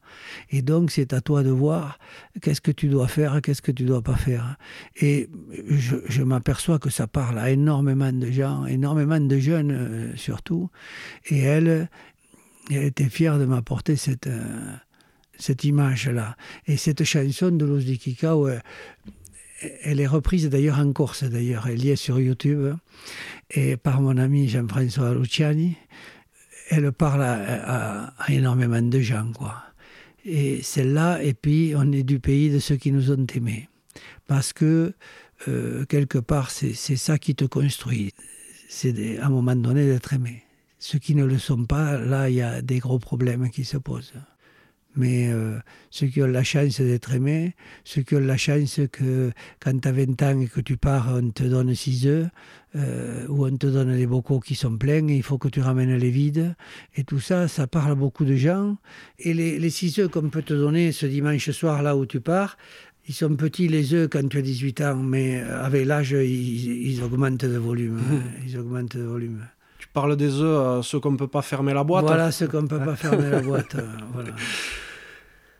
Comment t'expliques qu'il y a de plus en plus de monde qui viennent à tes concerts? Alors, D'abord parce que je crois qu'on n'a rien à vendre. Comme je te disais tout à l'heure, on ne donne pas de leçons, on ne dit pas ceci ou cela. Et puis, euh, euh, comment dire? Je crois que, que les c'est un miroir pour les gens. Nous, on prend des photos et on, les montre aux gens. regardez ce que vous êtes. Et puis, c'est pas mal ce que vous êtes finalement. Euh, tu, tu, vois ce que je veux dire? C'est que euh, ici, il y a une murette, là, à 20 mètres au-dessous de, nous, et il y a une, François qui habitait à côté, qui se foutait tous les matins le pied sur la murette, là, et qui regardait le soleil qui se levait en face. Et j'ai fait une chanson là-dessus. Tu te dis, mais ça, ça intéresse personne. Mais si, si, parce que ça renvoie les gens à leur propre histoire. Tiens, moi j'en ai un aussi vieux qui, qui, qui, est là et je me demande à quoi il pense quand il a le pied sur, sur la murette ou quand tu vois euh, un dimanche après-midi un vieux qui était avec la quatrelle qui est en train de réparer une clôture dans le champ, tu sais. Et peut-être que je me dis, il faisait, faisait très chaud chez lui avec la cuisinière allumée il faisait très chaud et, lui il a dit il fait trop chaud ici et puis il est allé se réparer il a pris la quatrelle pour aller se, réparer la clôture mm, mm. tu, vois ce que je, veux dire tout à fait. tu vois c'est des photos c'est des photos de gens de chez nous des photos de, de la simplicité humaine et je me dis, qu'est-ce que c'est beau cette 4L avec le mec qui a la masse et qui enfonce de, de piquer pour réparer la clôture. Tu vois et, il suffit de voir ça et tu te dis, mais voilà, on habite un merveilleux pays ici. Euh, on, a des, les, sur les plaines d'Ancos ou de Roued ou tout ça, tu, tu as des, des, paysages magnifiques. Tu croirais la, la France tranquille, la force tranquille de mmh. Mitterrand, tu savais, avec l'église, les, les, les, coteaux vallonnés, la douceur de paysage, tout le bétail qui est, qui est là et, ce sentiment de paix. Ici, on est dans la haute, dans la haute Garonne, tu as les montagnes abruptes avec la neige qui tombe là, et puis il va, il va, il va faire beau, et puis on a, plein d'eau qui coule, on a, on a plein de soleil l'été et tout ça. mais on habite un pays merveilleux, on a des produits, des, une cuisine qui est magnifique magnifique. Il n'y a que nous qui ne savons pas. c'est vrai. Ah, tu vois, je, je connais maintenant l'origine de Akepensos François. Oui, J'en suis bien content. Ce qu'on se dit depuis tout à l'heure, ça me fait penser aussi que ben, on a l'impression que le monde est de plus en plus grand, les frontières elles sont de plus en plus ténues entre les États, tout est calibré, tout doit se ressembler pour faire partie d'une norme, pour entrer dans une norme. On doit tous manger pareil pour euh, telle ou telle raison, on doit tous penser la même chose, sinon on est des réactionnaires. Et il faut pas avoir d'accent, comme tu le disais, parce qu'à la télévision ça rend pas bien. Euh, et pourtant, Pourtant, moi, j'ai jamais ressenti autour de moi un sentiment d'appartenance aussi fort. Les Corses, ils sont fiers d'être Corses. Les Basques, ils sont fiers d'être Basques. Les Bretons, les Auvergnats, les Occitans. Est-ce que tu as ce ressenti, toi aussi? Oui, et je vais te donner un exemple. Si tu vas euh, j'ai eu la chance de voyager un peu. Je suis allé en Guadeloupe, par exemple, ou à La Réunion, et et je vois, ou au Pays Basque, ou en Corse, et je vois, tiens, dans la maison de la presse, tiens, on va prendre un exemple, dans la maison de la presse, et tu vois les cartes postales du coin. Et bien là-bas, tu vois des cartes postales sur ce qu'est la Corse, sur euh, ce qu'est le Pays Basque, tu vas dans les rues de Saint-Jean-de-Luz, tu as du basque partout. Ah oui. Hein, tu vas en Guadeloupe, tu vois une carte postale avec une petite euh, une case dans la forêt avec le toit en tôle, euh, tout ça, c'est, c'est extraordinaire avec les couleurs de la forêt, tout ça. Et quand tu vas ici, dans le Comminges, essayer de voir une carte postale de chez nous, tu n'en trouves pas tu trouves des vieilles cartes postales de, folkloriques avec le, luchonnet, la luchonnaise avec le chien pastou et, le, et, les trois plumes au cul, quoi, pardon de, l'expression, mais tu ne, vois, tu ne vois pas la réalité de ce que nous sommes, d'une cabane de berger en montagne ou de, ou de, choses. On dirait qu'on ne sait pas se voir nous-mêmes. Tu, vois ce que je veux dire? Et pourtant, je te disais à l'instant qu'on est, on est un pays extraordinaire.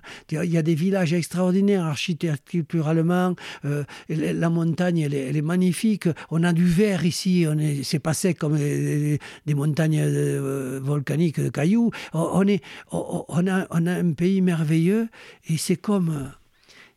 Tu, tu, vois ce que c'est que l'oppression culturelle tout ça, c'est quand on te fait honte de ce que tu es. C'est que quand j'allais au lycée à Saint-Gaudens, l'insulte c'était paysannas, tu comprends? Mm il fallait être de la ville pour être, pour être distingué. Tu vois Et quand tu fais honte aux gens de ce qu'ils sont, à un moment donné, les gens, ou bien ils intègrent ça, comme je te disais tout à l'heure, ou bien ils s'en libèrent. Et il y a plein de gens qui s'en libèrent ou qui ont besoin de s'en libérer. Et peut-être que c'est, c'est ça le sens de, de, que les salles sont pleines pour les Nadao, parce que à partir du moment où celui qui s'est fait foutre de sa gueule toute, toute sa vie, il arrive à rencontrer quelqu'un qui, qui dit ah, mais moi ce que vous faites ça m'intéresse ou c'est je vais m'intéresser c'est moi à ce type qui le dimanche après-midi il sort de chez lui pour aller planter de piquets à la clôture. Tu, tu, tu, tu vois ce que je veux dire. Je vois complètement. Et euh, donc on parle pas mal de, de culture occitane là. Et tu vois ce, ce qui m'étonne c'est qu'un territoire qui est juste à côté d'ici, le Val d'Aran. Le Val d'Aran, pour, euh, pour les auditeurs, c'est euh, c'est là où la Garonne prend sa source en, euh, en, Espagne. Et pour ceux qui aiment le ski, c'est là où se trouve la station de Baqueira. Et dans le Val d'Aran, donc L'occitan est une langue officielle. Donc il y a trois langues officielles dans le Val d'Aran. Il y a l'espagnol, il y a le catalan et donc l'occitan. C'est une langue qui est parlée tous les jours là-bas. Elle est tout à fait reconnue administrativement et, les, les Aranais sont très très fiers de parler occitan. Est-ce que tu penses qu'il est illusoire ou un peu hors d'âge de rêver à une reconnaissance, une reconnaissance plus forte de, des, cultures régionales en France? Alors, moi, je vais te dire ce que j'en pense tout à fait crûment. Il y a beaucoup de gens en France qui sont pour l'émancipation des peuples, pour que les peuples aient le droit de disposer eux-mêmes de leur, de leur destin, etc. Mais tout, que tout ça se passe surtout à l'étranger c'est-à-dire qu'ils ont l'humanisme à usage externe. et, et, et, qu'ils vont se mobiliser pour les Ouïghours, pour les Tibétains, pour les Catalans, déjà moins, parce que c'est près de chez nous. tu vois Pour les Écossais, oui, parce que ça emmerde les Anglais. Et, tu vois, euh, je, me rends compte d'une chose, et on le voit, on le voit ces, ces, jours-ci sur la Corse et tout ça, on le voit absolument, c'est que à un moment donné, l'émancipation des gens ou, le, ou, le, changement de paradigme, comme on dit, euh, le mot aujourd'hui, euh, il, est l'œuvre des gens eux-mêmes. C'est-à-dire que si à un moment donné les gens ils veulent vraiment quelque chose, eh bien, ils le feront. S'ils veulent continuer avec le jacobinisme en France et, que Paris décide de tout, avec la complicité de gens ici qui sont euh, euh, partie prenante de, ce pouvoir jacobin, eh, eh bien, ça continuera comme ça. De toute façon, nous, on a fourni des hommes politiques. Hein, parce que dans le camp des opprimés, entre guillemets, il manque jamais personne pour être du côté de la cause des oppresseurs. Et il y a plein de gens qui, qui sont d'ici, qui sont nés ici, qui se... mais euh, attention, le fait d'aller à Paris et d'être, d'être délégué politiquement à Paris et tout ça, ça leur donne une, espèce de supériorité, croit-il, sur les gens de leur, de leur, euh, de leur propre pays. Je trouve ça dommage, mais encore une fois, je... Peut-être que je suis vieux maintenant, que j'ai plus envie de changer le monde, mais j'essaie au moins de le comprendre. Et donc, euh, à, chacun demain, son destin et puis son choix, c'est-à-dire la découverte ou l'ignorance, comme disait un, journaliste breton, la découverte de, tout ça, de ce que nous sommes, et puis euh, tranquillement, et, ou l'ignorance, et bien de continuer, et puis voilà, et ça m'appartient plus là maintenant. Moi, j'ai envie de dire, j'ai fait mon boulot parce que j'ai parlé en occitan, euh, j'ai appris à mes petits-enfants, j'ai essayé de me battre pour cette langue-là, pour cette culture-là et pour cette vie ici euh, aussi, parce que, parce que tout était infiniment politique dans tout ça. C'est-à-dire que on ne peut pas faire euh, honte aux gens de ce qu'ils sont et après de leur demander de l'oublier. C'est pas, c'est, pas possible. Et donc, euh, est-ce qu'il y aura un rééquilibrage en France des territoires? Je n'en sais rien. Mais c'est pas forcément en mettant des moyens euh, et de l'argent que, que je ne crois pas à ça. Je ne crois pas aux moyens qu'on va mettre dans le territoire. Je crois que l'émancipation des gens et des territoires se fera par eux-mêmes ou ne se fera pas. Bon, reparlons un petit peu de rugby. L'Encantado, c'est une chanson donc, qui est jouée dans toutes les ferias, par toutes les bandas du sud-ouest, dans tous les stades de rugby, tous les week-ends. On l'entend même dans les arènes. Est-ce que tu pourrais me parler un petit peu de cette chanson? Comment l'idée t'est venue? C'est une, une chanson qui m'est venue par rapport à deux idées. La première, c'est que je voulais faire une chanson festive de banda. Et la deuxième, c'est que euh, je me suis aperçu que,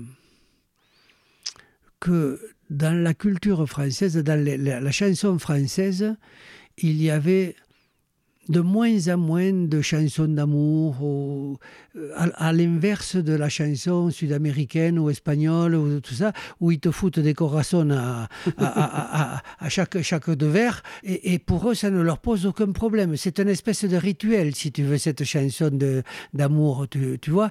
Et moi, je, je, me suis dit, ben, tu vas faire en occitan une chanson une, chanson d'amour, euh, comme si c'était en, espagnol.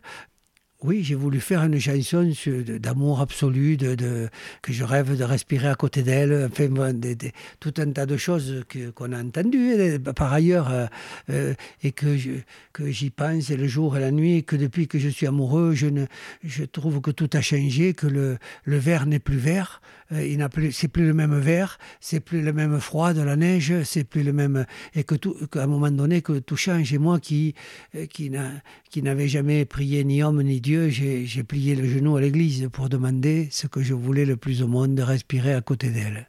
Et donc, c'est une chanson qui pourrait être une chanson d'Amérique de, latine ou d'Espagne ou, ou des choses comme ça. Et j'ai été formidablement euh, heureux de l'écho qu'elle avait parce que c'est difficile à dire ce que, c'est difficile à expliquer c'est comme si c'était cette chanson pour, pour les humains devenait un rituel, quoi, si tu veux. C'est un, un rituel. Je suis persuadé que les, les, gens qui connaissent les paroles et tout ça, à un moment donné, ils rentrent dans ce rituel de cette espèce d'amour absolu. Peut-être que c'est celui de la mère, finalement, de, de, de, de, de ce regret qu'on a peut-être toujours de l'amour de sa mère. Ou... Mais il y avait une adhésion complète à la fois à un air festif et à la fois à un contenu amoureux complètement euh, euh, romantique, idyllique, euh, cette espèce d'amour absolu où, voilà, où, le froid n'est plus le froid et où le vert n'est plus le vert. Eh ben, tu vois, à ceux qui diront que les rugbymen sont des bourrins et, ah. pas des romantiques. Alors écoute, moi maintenant je présente la chanson en disant que je ne comprenais pas pourquoi cette chanson qui était romantique avait atterri dans le rugby, avait un tel succès dans le rugby. Et je dis toujours, c'est parce que c'est la seule chanson qui peut faire reculer une mêlée de 900 kilos. Voilà. Tout à fait. Parce que c'est vrai qu'il y a aussi Mon Dieu que j'en suis à mon aise, qui aujourd'hui est un véritable hymne de troisième mi-temps. Oui, et, tu remarqueras une chose, c'est que du point de vue justement de l'absolu de, de l'amour et tout ça, c'est la même chose. Oui, complètement. C'est la, c'est la même chose. Alors, j'ai versé tant de larmes que trois moulins en ont tourné. Je t'en parle parce que c'est pas moi qui ai écrit ça. C'est, c'est une, une, chanson traditionnelle. Mais c'est, c'est, c'est d'une poésie remarquable. C'est extraordinaire en poésie petits ruisseaux, des grandes rivières pendant trois jours ont débordé. Tu t'imagines le, type qui pleure et qui fait déborder les ruisseaux et les rivières. C'est extraordinaire. Et comment J'ai vu des quarantiers de, de rugbymen, ah de, même de, de filles de, de, comment c'est c'est Blagnac hein, qui a l'équipe de filles féminines. Elles étaient venues en, en car, je crois que c'était en Mazère sur Salat ou un truc comme ça. Elles étaient venues en car et moi j'étais très heureux de, et parce que cette chanson, euh, et tout le monde la chante maintenant dans, les salles quand, on va.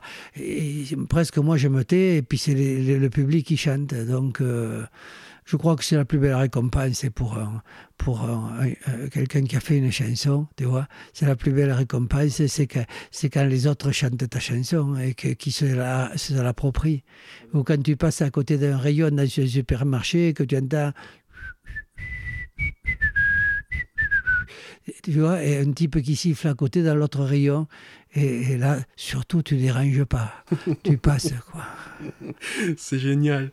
Pour la petite anecdote, donc je suis un, grand fan de sport et euh, tous les ans, j'essaie d'aller à la Coupe du Monde de biathlon au Grand Bornand, donc dans les Alpes la journée, il y a les courses de biathlon, tout ça. Et le soir, euh, il y a une bringue à tout faire répéter, vraiment. Hein.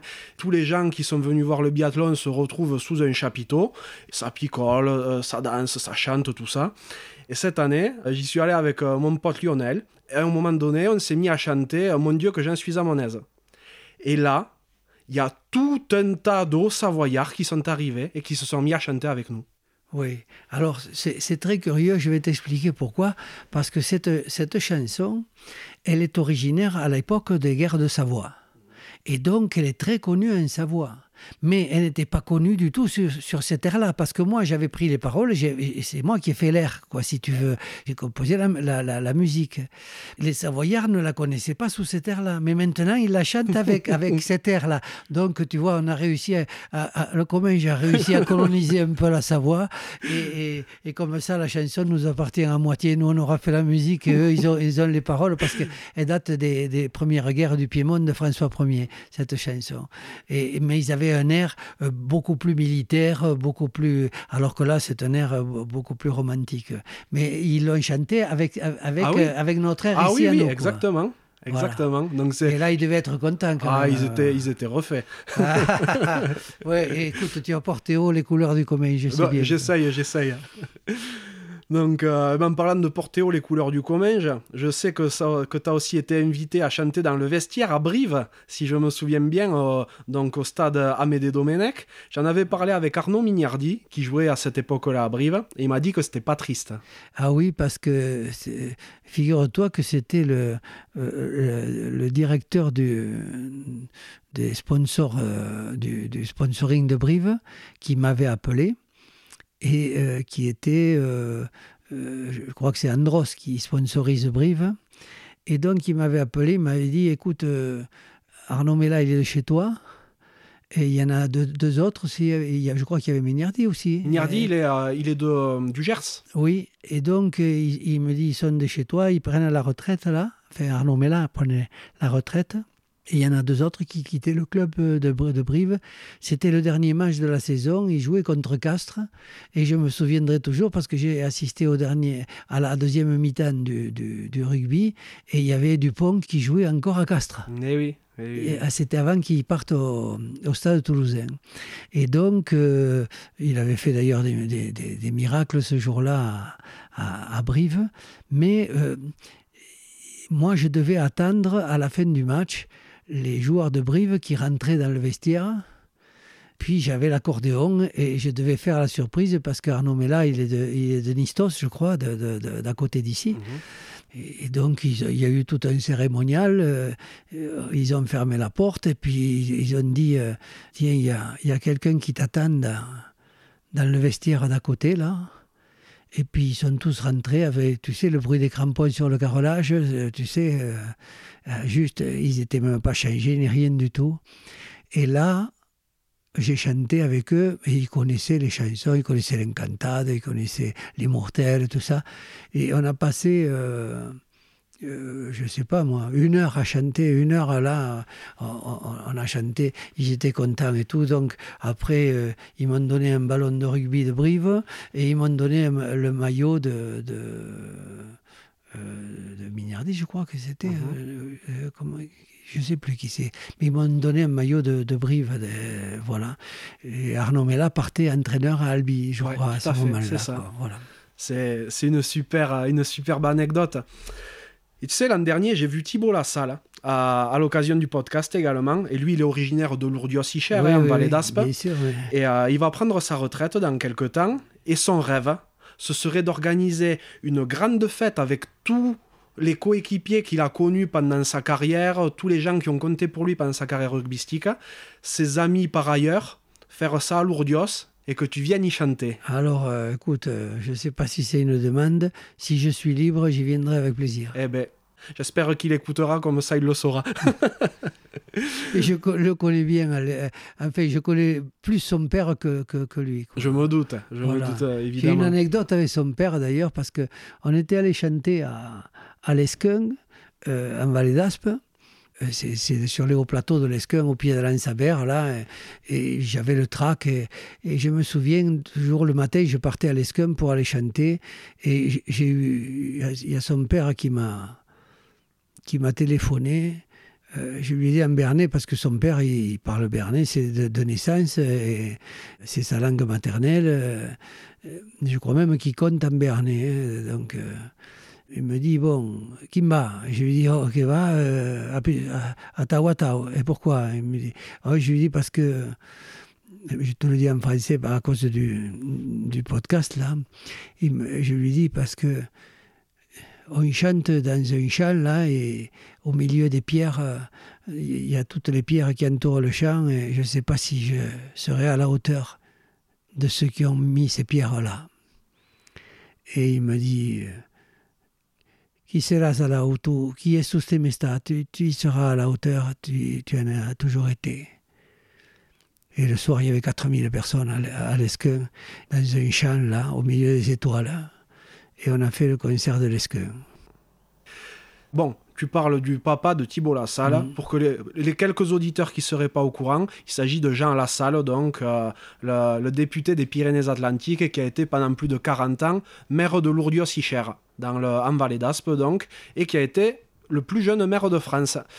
Et euh, tu parles des concerts dans les champs. C'est vrai que c'est très fréquent que tu en fasses en été. Et là, le public vient, s'assoit sur des, sur des bottes de foin, amène ses chaises, tout ça. Je trouve que c'est euh, magnifique ce, ce, retour comme ça que tu peux avoir. Et on a parlé tout à l'heure des Zéniths, des Olympias, mais euh, tu chantes donc aussi dans toutes les arènes du Sud-Ouest. Tu as pour les fêtes de Bayonne en 2018, c'est toi qui as fait le concert des fêtes de Bayonne. Tu chantes dans les arènes de Dax, enfin, tu chantes absolument partout. Mais tu te retrouves également dans des petits villages, dans des petites salles des fêtes, comme quand euh, j'ai eu la chance de, de, pouvoir te faire venir, où tu te retrouves avec 350, 400 spectateurs. C'est quelque chose auquel tu tiens de faire ce grand écart? oh, Oui, parce qu'on a fait justement ce petit groupe euh, Nadao pour pouvoir continuer à aller chanter dans les villages. Il y a, il y a le grand groupe où, il y a, où on est 7 sur scène, 4 techniciens et tout ça. Là, on n'est que 4, on n'est que 3 même sur scène on fait ce que, à, quoi je tiens beaucoup, c'est-à-dire on va chanter dans des petits villages euh, qui n'ont pas l'infrastructure pour accueillir l'autre groupe. Et puis c'est beaucoup plus simple. Des fois, on va chanter dans des églises, tout ça. Et puis, euh, on va chanter dans les champs. Mais les champs, c'est autre chose parce que si tu veux, les champs, je le vois bien. Hein, euh, la différence qu'il y a entre un champ et un jardin public ou un truc comme ça, c'est que dans les champs, il y a souvent les, pierres qui le bordent. Et surtout, il y a tout le travail des hommes qui ont, qui su. Et, et, les chansons de Nada, elles recouvrent le champ. quoi. C'est-à-dire que et les gens, ils sont là, et on dirait qu'ils le sentent que tous les gens qui ont travaillé la terre qu'ils ont sous les fesses. quoi. Et ça prend une, une autre dimension encore. quoi. Moi, à chaque fois que je pars en montagne ici, je vois les chemins, je, regarde toujours les murs, toujours les murs de, ceux qui ont, de ceux qui ont euh, empierré petit à petit. ils ont choisi les pierres, les siècles de travail. Même si aujourd'hui il y a des ronces dessus, il y a le travail qui est encore dessous. Mm, c'est vrai. Donc en près de 50 ans de carrière, tu as fait des milliers de concerts, tu as rencontré énormément de monde. Quel est ton plus grand souvenir? Je, crois que c'est difficilement classable hein, parce qu'ils ne sont pas de même nature. Euh, il y a l'Olympia, bien sûr, qui est un chaudron. Il y a le Zénith qui n'est pas un chaudron, mais il y a le Zénith avec l'orchestre symphonique dont je te parlais tout à l'heure et les chœurs derrière. Et là, c'est un autre monde. Mais l'Olympia aussi est un autre monde. C'est une salle de spectacle tout à fait à part. Elle n'est pas terrible en tant qu'audition, spectacle et tout ça, mais, mais euh, c'est un, euh, un, lieu magique. Hein. Au regard de l'état civil, tu t'appelles Michel Maffran, mais auprès du public, donc tu es Yann Denadao. Euh, est-ce que dans la vie, Yann Denadao et Michel Maffran, c'est vraiment deux personnes différentes ou c'est la même? Non, non, non, non. Je crois que c'est la même personne de toute façon. Le nom importe peu, mais c'est la, non, non, c'est la même personne, oui. C'est ce qui fait ce que sont les Nadao, c'est que euh, on est sur scène pareil que dans la vie, euh, dans ce qu'on peut transmettre, je, je, je, l'espère, je l'espère. Aujourd'hui, c'est quoi ta vie à côté des, des concerts? Eh c'est d'autres choses aussi parce que je m'occupe de. On fait des pastorales ici à, dans les églises à Luchon pour la, nativité à, Noël. Euh, m'occupe d'une association qui s'appelle la pastorale justement. On, essaie de redynamiser le Gascogne sur, le, sur la, vallée de Luchon. Puis euh, on, essaye de. de tenir les concerts parce que moi j'ai quand même 60 concerts par an ça fait beaucoup. Et là, c'est plein pour cette année. Mhm. Et euh, ça veut dire que je commence à remplir l'année prochaine déjà. C'est de la folie. C'est complètement dingue. Et euh, donc, quand tu, quand tu reviens ici, eh ben, tu en profites pour te reposer un petit peu. Oh, oui, oui, ici, je me, je me repose. Et puis, bon, c'est ma maison. Euh, après, je vais te dire une chose. Pendant le Covid, on a arrêté de chanter comme, comme beaucoup. on ne pouvait plus faire de concerts et tout. Et les gens m'ont dit, euh, euh, ça va te manquer énormément. En fait, ça ne m'a pas manqué. Euh, je, je, ne m'ennuie jamais, moi. Donc, donc j'étais bien ici, puis je me fais un peu de jardin. Je regrette une chose, c'est que j'avais des poules et la fouine me les a tuées. Ah. et, ou le chamartre, je sais pas. Depuis, je n'ai plus repris parce que ça m'a tellement choqué que. Mais euh, voilà, et, euh, un peu de jardin. J'ai une grange à la montagne aussi. Je vais finir comme dans Lucky Luke avec la, la, le fauteuil à bascule, la couverture écossaise et le fusil le 12, et le 12 tu sais. Bonne chance à ceux qui essaieront de s'approcher. Donc, euh, tu expliquais tout à l'heure que tu avais des petits-enfants. Euh, donc, ben, ça veut dire donc, que tu as des enfants. Tu en as combien? Ah ben, J'ai deux enfants et j'ai six petits-enfants. Oh, magnifique. Et euh, comment ton entourage y vit ta notoriété? Oh, Il faudrait leur demander.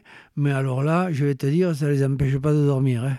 Je crois que quand ils sont petits, ils, regardent à la télé euh, un peu tout, ça, mais après ça, leur passe. Et puis bon, je te disais tout à l'heure, euh, on, fait rêver les gens à ce qu'ils sont et non pas à ce qu'ils ne sont pas. C'est que c'est parce que nous on essaie d'être ce qu'on est et, on n'essaie pas d'être d'être dans un statut de, de, notoriété ou de la question ne se pose pas. Quoi. Je veux dire, vraiment, la question ne se pose pas. Moi, je, je n'ai pas d'ennui de, de, de, gens qui me poursuivent ou que. non, non, non. Euh, euh, j'ai plutôt la paix des, des, gens. Et puis, euh, je suis content de voir les gens au marché. Je vais faire le marché à Luchon. Et puis, je vais faire mes courses. voilà. Je vais faire les commissions. Parce ah qu'ici, bah on ne dit, pas, dit pas les courses, on dit les commissions. Exactement, on fait les commissions et on n'oublie pas les poches. voilà. voilà. Est-ce qu'il y a quelqu'un dans ta vie, donc euh, je parle pas uniquement musicalement, hein, qu'on soit qu'on s'entende, euh, qui t'a spécialement inspiré? Oui, il y a Claude Marty, comme je te disais tout à l'heure, qui, a, été euh, qui est toujours un grand chanteur occitan. Des lectures que j'ai faites aussi de je te parlais tout à l'heure de la République, de, l'école républicaine et tout ça, je sais ce que je lui dois à la République. Et je sais aussi le déchirement que j'ai quand je pense à ce qu'elle a fait la République, à notre culture, à notre langue et tout ça, qui elle, elle, a, martyrisé. Donc je suis pris entre cette, cette dualité, si tu veux, ces, deux choses, de, que je suis un enfant de la République, que je revendique la, République et, en même temps que je n'accepte pas le traitement qu'elle fit subir à, sa province et à, son, aux, cultures, aux cultures que nous, nous représentons. Donc, euh, quand j'avais 20 ans, euh, je lisais Alexandre Dumas ou, et le comte de Monte Cristo et je voulais tuer Monsieur de Villefort tout ça parce que, parce que quand on a 20 ans, on veut réparer l'injustice, on veut. Voilà quoi. Et euh, ouais, donc tu as vraiment été euh, inspiré par des lectures que tu as pu faire ou euh, donc par Marty, quoi. Oui, par des, des, des, choses et par quelqu'un qui m'a appris l'occitan, qui s'appelle Gilbert Nario, qui est toujours vivant et qui est un, puits de science de, tous ces mots, de toute, cette langue et tout. Voilà. Mais des fois, même si la langue n'est plus la langue de tous les jours et tout, mais mais je veux dire, il y, a des mots qui restent, il y a des mots qui sont à nous, il y a des, y a des situations qui sont, qui sont à nous. il faut garder ça comme des trésors, je crois, parce que parce que c'est ce qui nous différencie des, des autres. Et la différence, pour moi, ça sera toujours une source de richesse. Dans ta vie, est-ce qu'il y a un échec ou un coup dur qui t'a fait grandir? Des, des, des vrais coups durs. Non, j'ai pas eu de coup dur. J'ai eu des, j'ai eu des, comme la vie de tout le monde, quoi. C'est-à-dire, il y a eu, il y a des hauts, il y a des bas, il y a des, des déceptions, euh, des, des, aventures extraordinaires, sentimentales, des déceptions sentimentales, comme, euh, voilà, la, vie de Kiyata, ouais, out ou wash, euh, voilà, et des vrais pépins, moi, non, non, non. Je parle au sens de de vrai deuil de, de ce qu'ont pu vivre des gens qui sont en guerre, par exemple, des choses comme ça. Non. J'ai même la conscience d'avoir des privilèges, moi. Le privilège, c'est que jusqu'à présent, je suis la première génération qui n'ait pas eu de guerre. depuis des siècles et des siècles. C'est quelque chose d'énorme. D'énorme. C'est-à-dire, j'ai traversé toute ma vie sans connaître la guerre. Je suis né après la Deuxième Guerre mondiale. Bon, il y a eu la guerre d'Algérie, mais bon, elle n'était pas ici, c'était une guerre extérieure, c'était pas une, guerre intérieure. Mais on n'a pas eu de guerre en France depuis la Deuxième Guerre mondiale. C'est quelque chose d'énorme. Deuxième chose, toutes les merveilles technologiques qu'on a. On a vécu la télévision, on a vécu le, le, portable, l'ordinateur. Euh, quand je vois, moi, avec un, appareil qui coûte euh, finalement assez peu cher, qu'on a accès à toute la culture du monde, chez soi, mais c'est quelque chose de... On ne se rend pas compte de, du gigantesque que, que c'est. Maintenant, on peut regarder tous les tableaux à l'ordi, on peut regarder toute la peinture des siècles, on peut regarder des merveilles architecturales de, et la médecine, quoi. Je veux dire. J'ai connu la, médecine. Moi, je ne serais plus là s'il n'y avait pas eu la médecine d'aujourd'hui. S'il y avait eu la médecine d'hier, je ne serais pas là en train de te parler.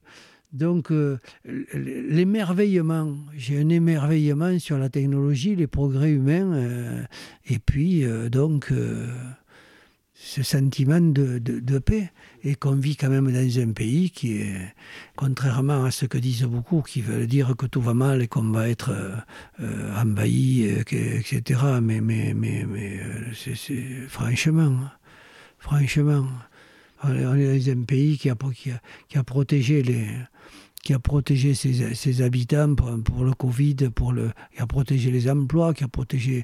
Il y a, des, prestations sociales ici qui n'existent nulle part ailleurs. Enfin, voilà quoi. Il faut relativiser euh, un certain nombre de choses. Et après, je ne fais de la propagande pour personne, là, moi. Hein. Mais enfin, je ne sais, pas, sais pas trop où je suis, mais je sais où je ne suis pas. Ah, c'est vrai, c'est joliment dit d'ailleurs. Quel est l'accomplissement dont tu es le plus fier? Je crois que c'est ouais, c'est peut-être les chansons. Encore une fois, ce sont des, c'est du travail, c'est du, travail de sculpteur. Il de, y, a, y, a, un travail de créateur, autrement dit artistique, mais il y a, y a beaucoup d'artisanat dessous, de, triturer les mots pour les mettre les uns à côté des autres, pour les faire encadrer avec une mélodie. Euh, voilà, c'est. Et puis, euh, on passe. À, au supermarché, on entend dans la travée d'à côté euh, le sifflement et on est content. tu vois, c'est quelque chose que je trouve d'inouï avec, euh, avec les œuvres audiovisuelles, avec euh, l'art. c'est que tu peux créer quelque chose aujourd'hui et dans 100 ans, ça aura toujours la même portée, le même sens, voire encore plus. Alors ça, je n'en sais rien parce que c'est l'histoire qui juge là. Hein. Tu sais, une chanson, c'est curieux parce que, et, c'est en même temps fascinant parce que il n'y a pas de recette. Il n'y a pas de recette. C'est qu'à un moment donné, elle prend, elle prend les gens ou elle ne les prend pas. Et puis elle peut les prendre pendant un moment, et puis cinq ans après, elle prend plus rien du tout. Et puis tu as des chansons qui durent un siècle, ou deux siècles, et puis qui sont éternelles. Et, ça peut être des chansons complètement euh, idiotes. Hein. Je veux dire, si tu, euh, on est en, 2022 et il y a à peu près 70 ans euh, ou, 90 ans, il y a des gens qui chantaient Je te fais poète poète, tu me fais poète poète, on se fait poète poète, et puis ça y est. Eh bien, tout le monde connaît ça encore aujourd'hui. C'est-à-dire, tu vas, tu vas voir ton gosse qui ne qui va pas dormir et tu lui fais quatre caliques en, lui disant je te fais poète poète et, et, ça le fait rigoler. Tu, comprends ce que je veux dire? C'est pas forcément très intelligent une chanson. C'est la rencontre à un moment donné d'un moment de vie de, qui peut être un peu fou, un peu. Et, euh, et tout n'a pas forcément de, de, de signification ou d'importance. Et, et, voilà, alors que, vont devenir les chansons ben, Je ne suis incapable de te le dire, que c'est pas moi qui le verrai. Maintenant, si tu prends une chanson, euh, j'aimerais toujours le temps des cerises, euh, voilà, c'est une chanson qui date de la Commune de Paris, 1870, on est à 150 ans, elle est toujours aussi merveilleuse comme chanson. Et des chansons qu'on croit qui vont rester aujourd'hui, elles restent aujourd'hui, mais demain on n'en entendra plus parler. C'est mystérieux. Et c'est bien que ça soit mystérieux, sinon il y aurait des recettes et il n'en faut pas. Complètement. Et tu vois, le, le, fait que les chansons puissent durer aussi, elles peuvent être parfois un, euh, un, retour dans le passé un petit peu, et je pense notamment à, à Yann Petit. Ça a été repris comme une contine pour enfants, mais ça, ça traite d'un sujet grave, qui est la torture à, à l'époque, euh, en 1643. Oui. Et aujourd'hui encore, cette chanson est présente et permet à des personnes comme moi de s'intéresser un petit peu à l'histoire un peu ancienne au travers de cette chanson pour savoir ce qui s'est passé à l'époque. Oui, c'est une chanson qui est témoignage, mais euh, j'appellerais ça témoignage retard. C'est-à-dire que à l'époque, ça s'est su l'histoire de, comme il y avait des histoires atroces de, à l'époque, mais à un moment donné, on choisit nous d'exhumer cette cette histoire-là et de lui donner une de la dépoussiérer et de, et de raconter l'histoire de Yann Petit à 1643, Villefranche de Rouergue. Il y a trois, trois paysans qui sont roués là. Et donc c'est une espèce de témoignage historique pour ne pas oublier. Et peut-être que ça s'oubliera à nouveau, je, je, je, je, ne sais pas. Bon, on peut l'expliquer peut-être rapidement d'ailleurs cette histoire. Oui, c'est au moment de la révolte des croquants, euh, les impôts sont très lourds, euh, c'est sous Mazarin, euh, les, les, Louis XIII, donc les impôts sont très lourds, les, les, les récoltes, il y a eu des mauvaises récoltes et tout ça, les paysans se révoltent et on les appelle les croquants. Ils sont plus de 3000. Et à leur tête, il y a trois chefs à, à Villefranche de Rouergue. Il y a un qui s'appelle La Fourque, l'autre La Paille et l'autre Jean Petit. Jean Petit. Et, euh, et donc, ces, ces, trois, ces trois leaders euh, euh, prennent un peu la tête de la, révolte et euh, ils sont remis par sont trahis par les notables de Villefranche et remis aux, aux gens du roi et ils sont condamnés à mort à être roués. Donc ils sont roués sur la place de Villefranche euh, la place de l'église. Euh, et avec la façon de mourir à l'époque où on était roué de coups quoi. Voilà, et donc il y, a, y a une petite, il danse à ce moment-là, il danse pour le roi de France, il danse avec son pied quand on lui brise le pied, avec sa main quand on lui brise la main et le doigt, et, et, et ainsi danse. À ta danse, Yann Petit, perd l'oreille de France pour le roi de France. Voilà. Et donc cette histoire-là, nous, on, la sort, et puis comme elle est devenue une comptine pour enfants, Jean Petit qui danse à l'oreille de France, on rétablit une vérité historique. Et c'est curieux parce que même elle a fait le tour de, de France cette, et, et, même elle est allée en territoire valencien. Ah oui? Euh, ouais, à Valence, en Espagne. Parce que j'ai vu des Valenciens qui me disaient qu'ils connaissaient l'histoire de Jean Petit mais ils ne savaient pas que c'était en liaison avec cette histoire. Alors il y a des historiens qui, qui disent c'est pas vrai, c'est pas en liaison, et puis il y en a qui m'ont dit non, non, c'est l'histoire de Yann Petit à ce moment-là. Donc euh, moi je l'ai pris euh, comme étant vrai. Et puis il y a tellement de coïncidences que, que voilà, qu'on ne chante pas avec son pied, avec sa main pour le roi de France, et il s'appelait Jean Petit. Ça fait beaucoup de coïncidences. Beaucoup, ouais. Oui. Voilà. La Villefranche de Rouergue. La Villefranche de Rouergue. voilà. Euh, donc, ben, les, les, parents qui écouteront ce podcast, euh, quand ils chanteront Yann Petit aux, aux enfants, ils auront une autre idée derrière la tête. Si tu pouvais parler au petit Mickey, qu'est-ce que tu lui dirais? Qu'est-ce que je lui dirais? Euh... C'est curieux parce que sur mon ordinateur, en bas, jusqu'à il n'y a pas longtemps, j'avais une photo de moi quand j'avais 10 ans que j'avais mis là pour me rappeler un peu ce que j'étais quand j'avais 10 ans. C'est pas, je lui dirais rien, je lui dirais, j'espère que que je t'ai pas trop trahi. Tout à l'heure, euh, je t'ai demandé de quoi tu rêvais quand tu étais petit. Tu me disais euh, de chanter.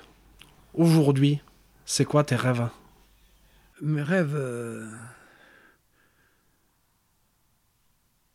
Je me dis, des fois, je me dis que j'ai de la chance parce que je rêve pas grand-chose d'énorme. Je rêve à finir en paix et en bonne santé, comme beaucoup de gens. C'est-à-dire de, de pouvoir continuer à regarder la, la neige qui tombe à la montagne, de pouvoir chanter encore un peu Puis j'ai ma grange qui m'attend là-haut avec le fauteuil à bascule et le, et, et le 12 et la couverture écossaise. Mais ça va bien. Non, ça va bien. Moi, je suis, je suis vraiment content de continuer à pouvoir faire, à pouvoir chanter là, pour le moment. Et puis le jour où il faudra s'arrêter, ben, de regarder la neige qui tombe et d'essayer de, faire un match avec la fouine pour garder les poules. il va falloir en remettre pour ça. Hein. Tu es heureux dans ta vie aujourd'hui? Oui, oui, oui. Moi, ça, ça, va bien, ça va bien. On est à un âge où on se dit que tant qu'on est en bonne santé, euh, ça va bien. Et c'est quelque chose que j'ai retrouvé dans ce que tu dis un petit peu depuis le début. Tu es en paix avec toi-même. Oui, totalement. Oui, oui, oui, je suis en paix. Je n'ai pas de besoin de, d'affirmer des, des, choses ou des trucs comme ça. Tout va bien. Je, je peux vivre seul pendant des jours. Ça ne me, je, ne m'ennuie jamais. Je, je, suis toujours très bien avec la nature qui est à côté et la conscience de la chance que j'ai d'être, dans cette maison où ça fait 300 ans qu'on y est. Et donc, c'est, c'est une maison euh, où il y a les ombres qui se baladent de tous ceux qui ont vécu travaillé, aimé, pleuré, chanté, euh, voilà quoi. D'ailleurs, ben, je vais inviter les auditeurs à écouter la chanson Umbre, où, euh, où tu expliques tout à fait l'histoire de cette maison, et ça ressort un petit peu dans ce que tu dis aujourd'hui, et, et cette chanson, elle est, elle est magnifique, je trouve. Qu'est-ce que tu aimerais que les gens dont tu as croisé la route retiennent de toi?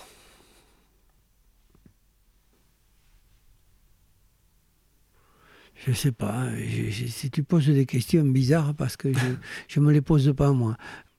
Alors je ne sais pas si c'est ceux qui retiendront, mais euh, que j'ai fait mon travail d'homme. Voilà.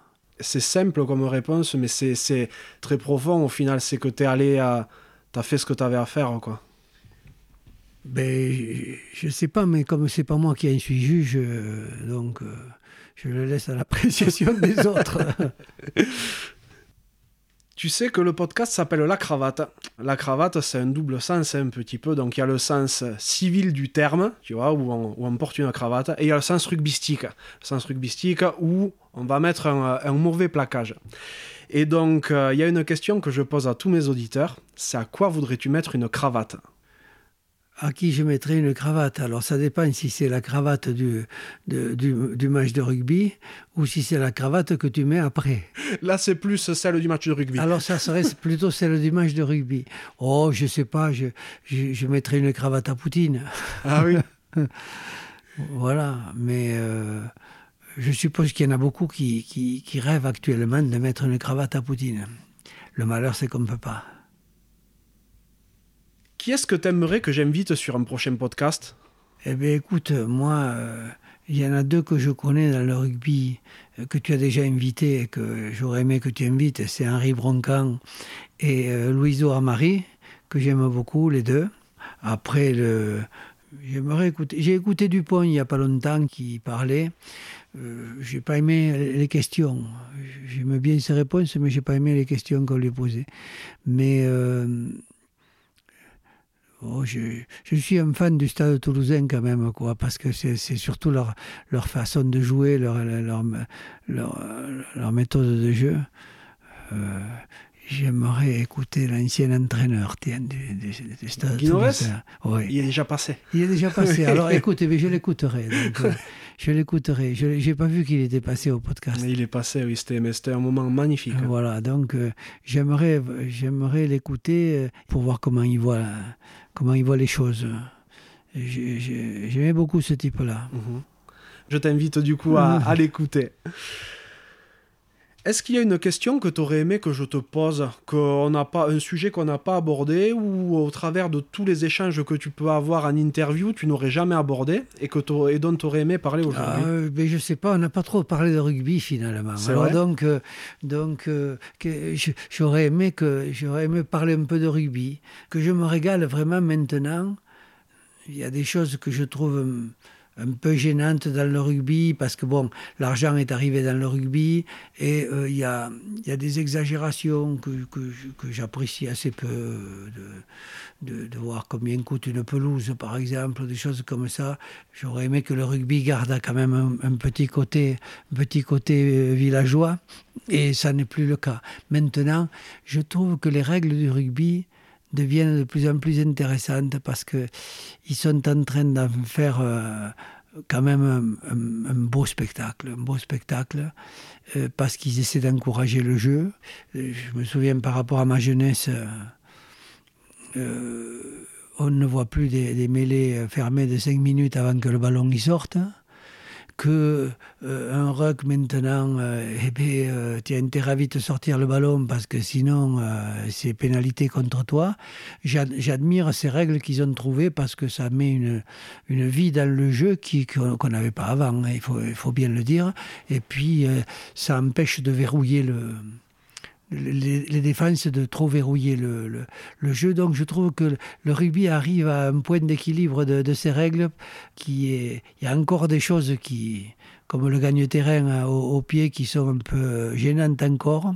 Je ne sais pas comment ils pourront le, modifier, mais euh, par contre, euh, ça devient un sport de plus en plus visuel.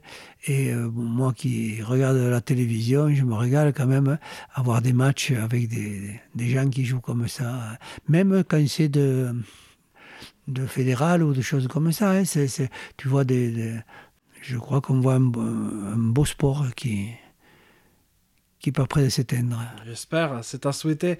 Il t'arrive d'aller dans les stades d'ailleurs? Non, parce que je, ne, je, je, suis allé voir une ou deux fois la section ou des choses comme ça parce que j'étais invité, mais euh, en général c'est toujours au moment où je chante, donc, euh, donc euh, d'aller au match de rugby et je t'avoue que quand j'ai fini de chanter, je rentre à la maison. Et, un petit cluquette. Voilà, un petit, un petit cluc vaut mieux qu'une grande claque. Exactement. C'est vrai que euh, je réalise qu'on a relativement peu parlé de rugby et quand même c'est ça qui est drôle. Mais au final, la culture que tu essaies toi de mettre en avant, elle est intimement liée au rugby, comme le rugby est intimement lié à cette culture-là. Alors, euh, je, vais, je vais nuancer un peu parce que, parce que dans mon esprit, dans mes rêves, oui dans mes rêves, oui. C'est-à-dire que le rugby, euh, le rugby, c'est ça, c'est la solidarité, c'est euh, ceci dit, le rugby, c'est l'humain aussi, c'est confronté à l'humain et, là, à, des collectivités d'humains.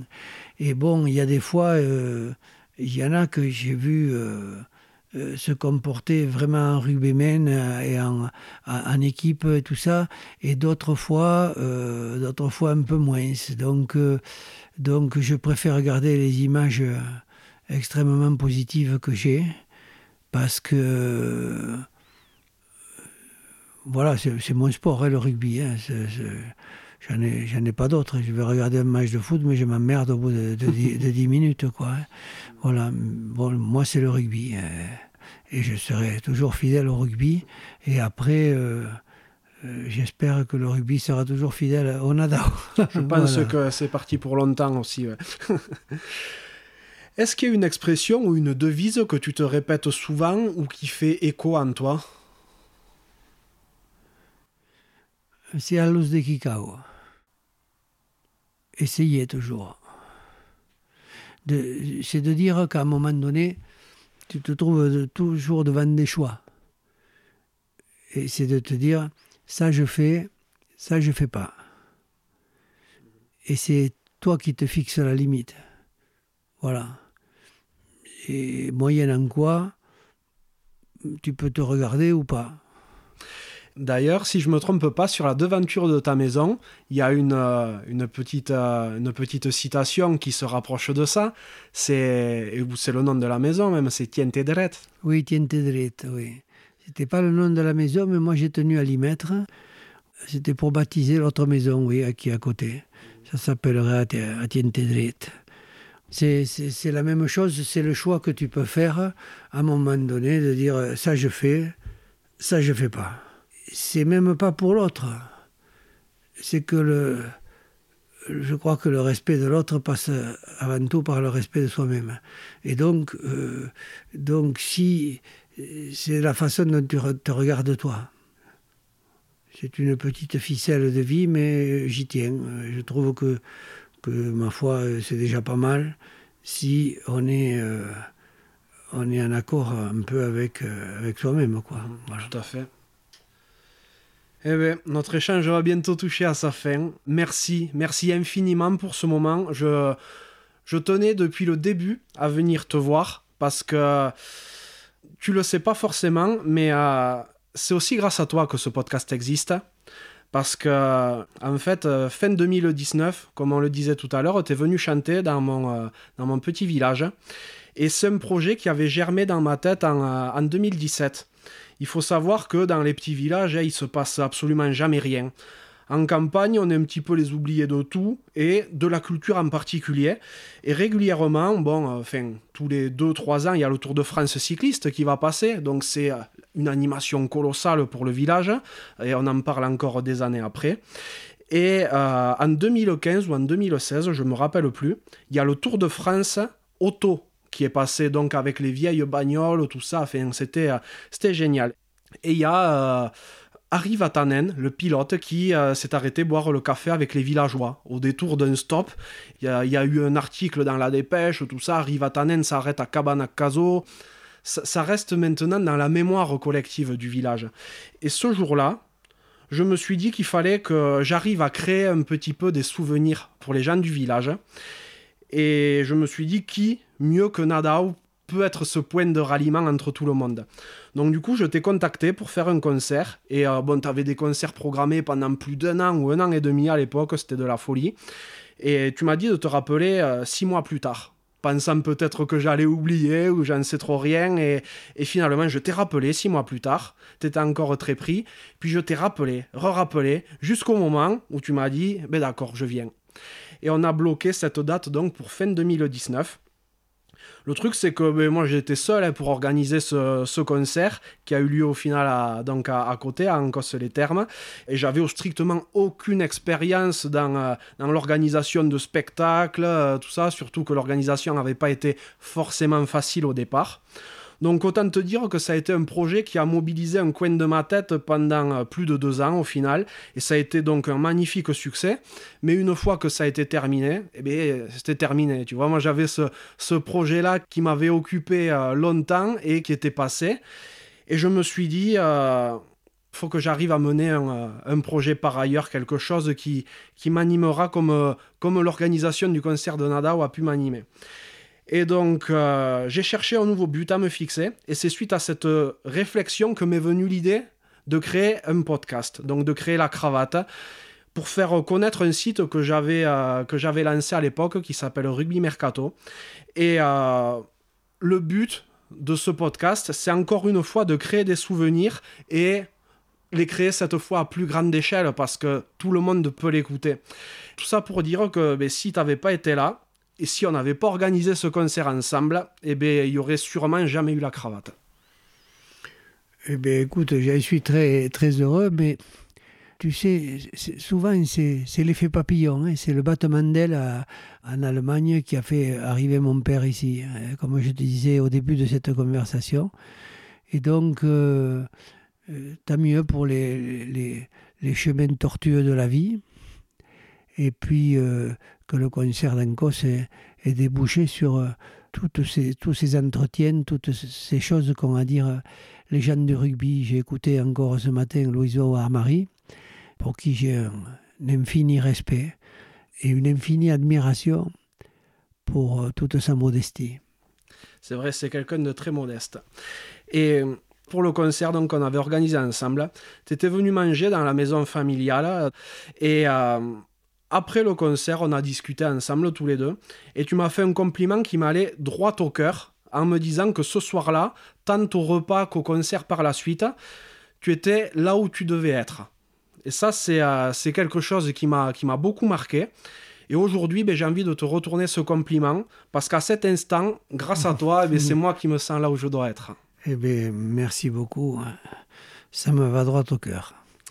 Donc ben, je vais te remercier encore une fois de m'avoir accueilli. Je vais te souhaiter tout le meilleur pour la suite, en espérant que tu représenteras encore longuement et fièrement notre petit bout de territoire, et surtout ben, que tu sois heureux. Eh bien, on va essayer, on va essayer. Mais je le suis, alors donc euh, tout va bien. Euh, parfait. Et euh, sans vouloir abuser de ta gentillesse, parce que je sais que tu vas devoir bientôt filer, est-ce que tu serais d'accord pour qu'on se quitte avec une petite chanson? Allez, une petite. Adi et bon vent à tout le monde.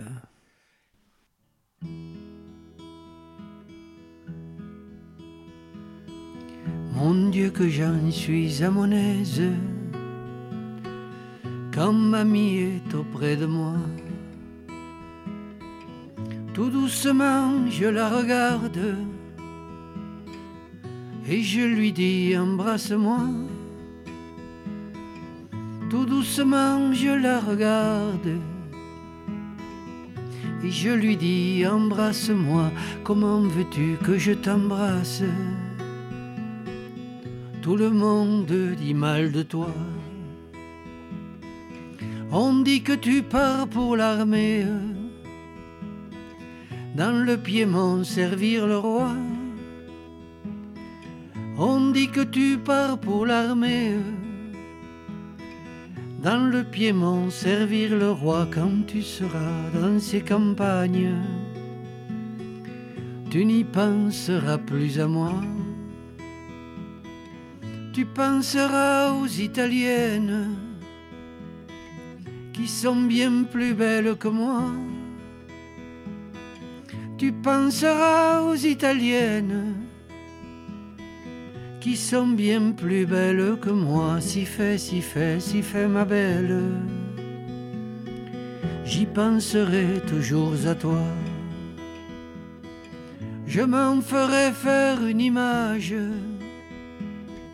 toute à la semblance de toi. Je m'en ferai faire une image, tout à la semblance de toi quand je serai à table à boire. À tous mes amis, je dirai, chers camarades, venez voir celle que mon cœur a tant aimée. Chers camarades, venez voir celle que mon cœur a tant aimée, je les aimais, je l'aime encore. Je l'aimerai tant que je vivrai. Je l'aimerai quand je serai mort. Si c'est permis au trépassé, je l'aimerai quand je serai mort. Si c'est permis au trépassé, alors j'ai versé tant de larmes que trois moulins en ont tourné. Petit ruisseau, grande rivière, pendant trois jours ont débordé. Petit ruisseau, grande rivière, pendant trois jours on débordé, mon Dieu que j'en suis à mon aise. Quand mamie est auprès de moi, tout doucement je la regarde et je lui dis embrasse-moi. Tout doucement je la regarde et je lui dis embrasse-moi.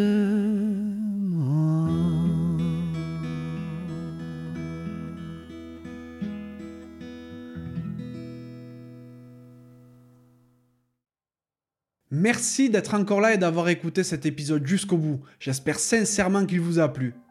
Si tel est le cas, ce serait super sympa de le noter 5 sur 5 sur Apple Podcast et de le partager autour de vous. Ça m'aiderait à encore plus le faire reconnaître et à convaincre de nouvelles personnes à jouer le jeu de la cravate. Si vous laissez un commentaire, sachez que je les lis tous. Aussi, si vous pensez que la cravate mérite d'être soutenue, vous pouvez faire un don en suivant le lien qui est dans la description de l'épisode. Pour me contacter, vous pourrez me trouver sur LinkedIn ou Instagram en recherchant Johan Zuckmeyer. Vous pourrez aussi facilement trouver le podcast sur Facebook et Instagram. À bientôt pour un nouvel épisode de la cravate.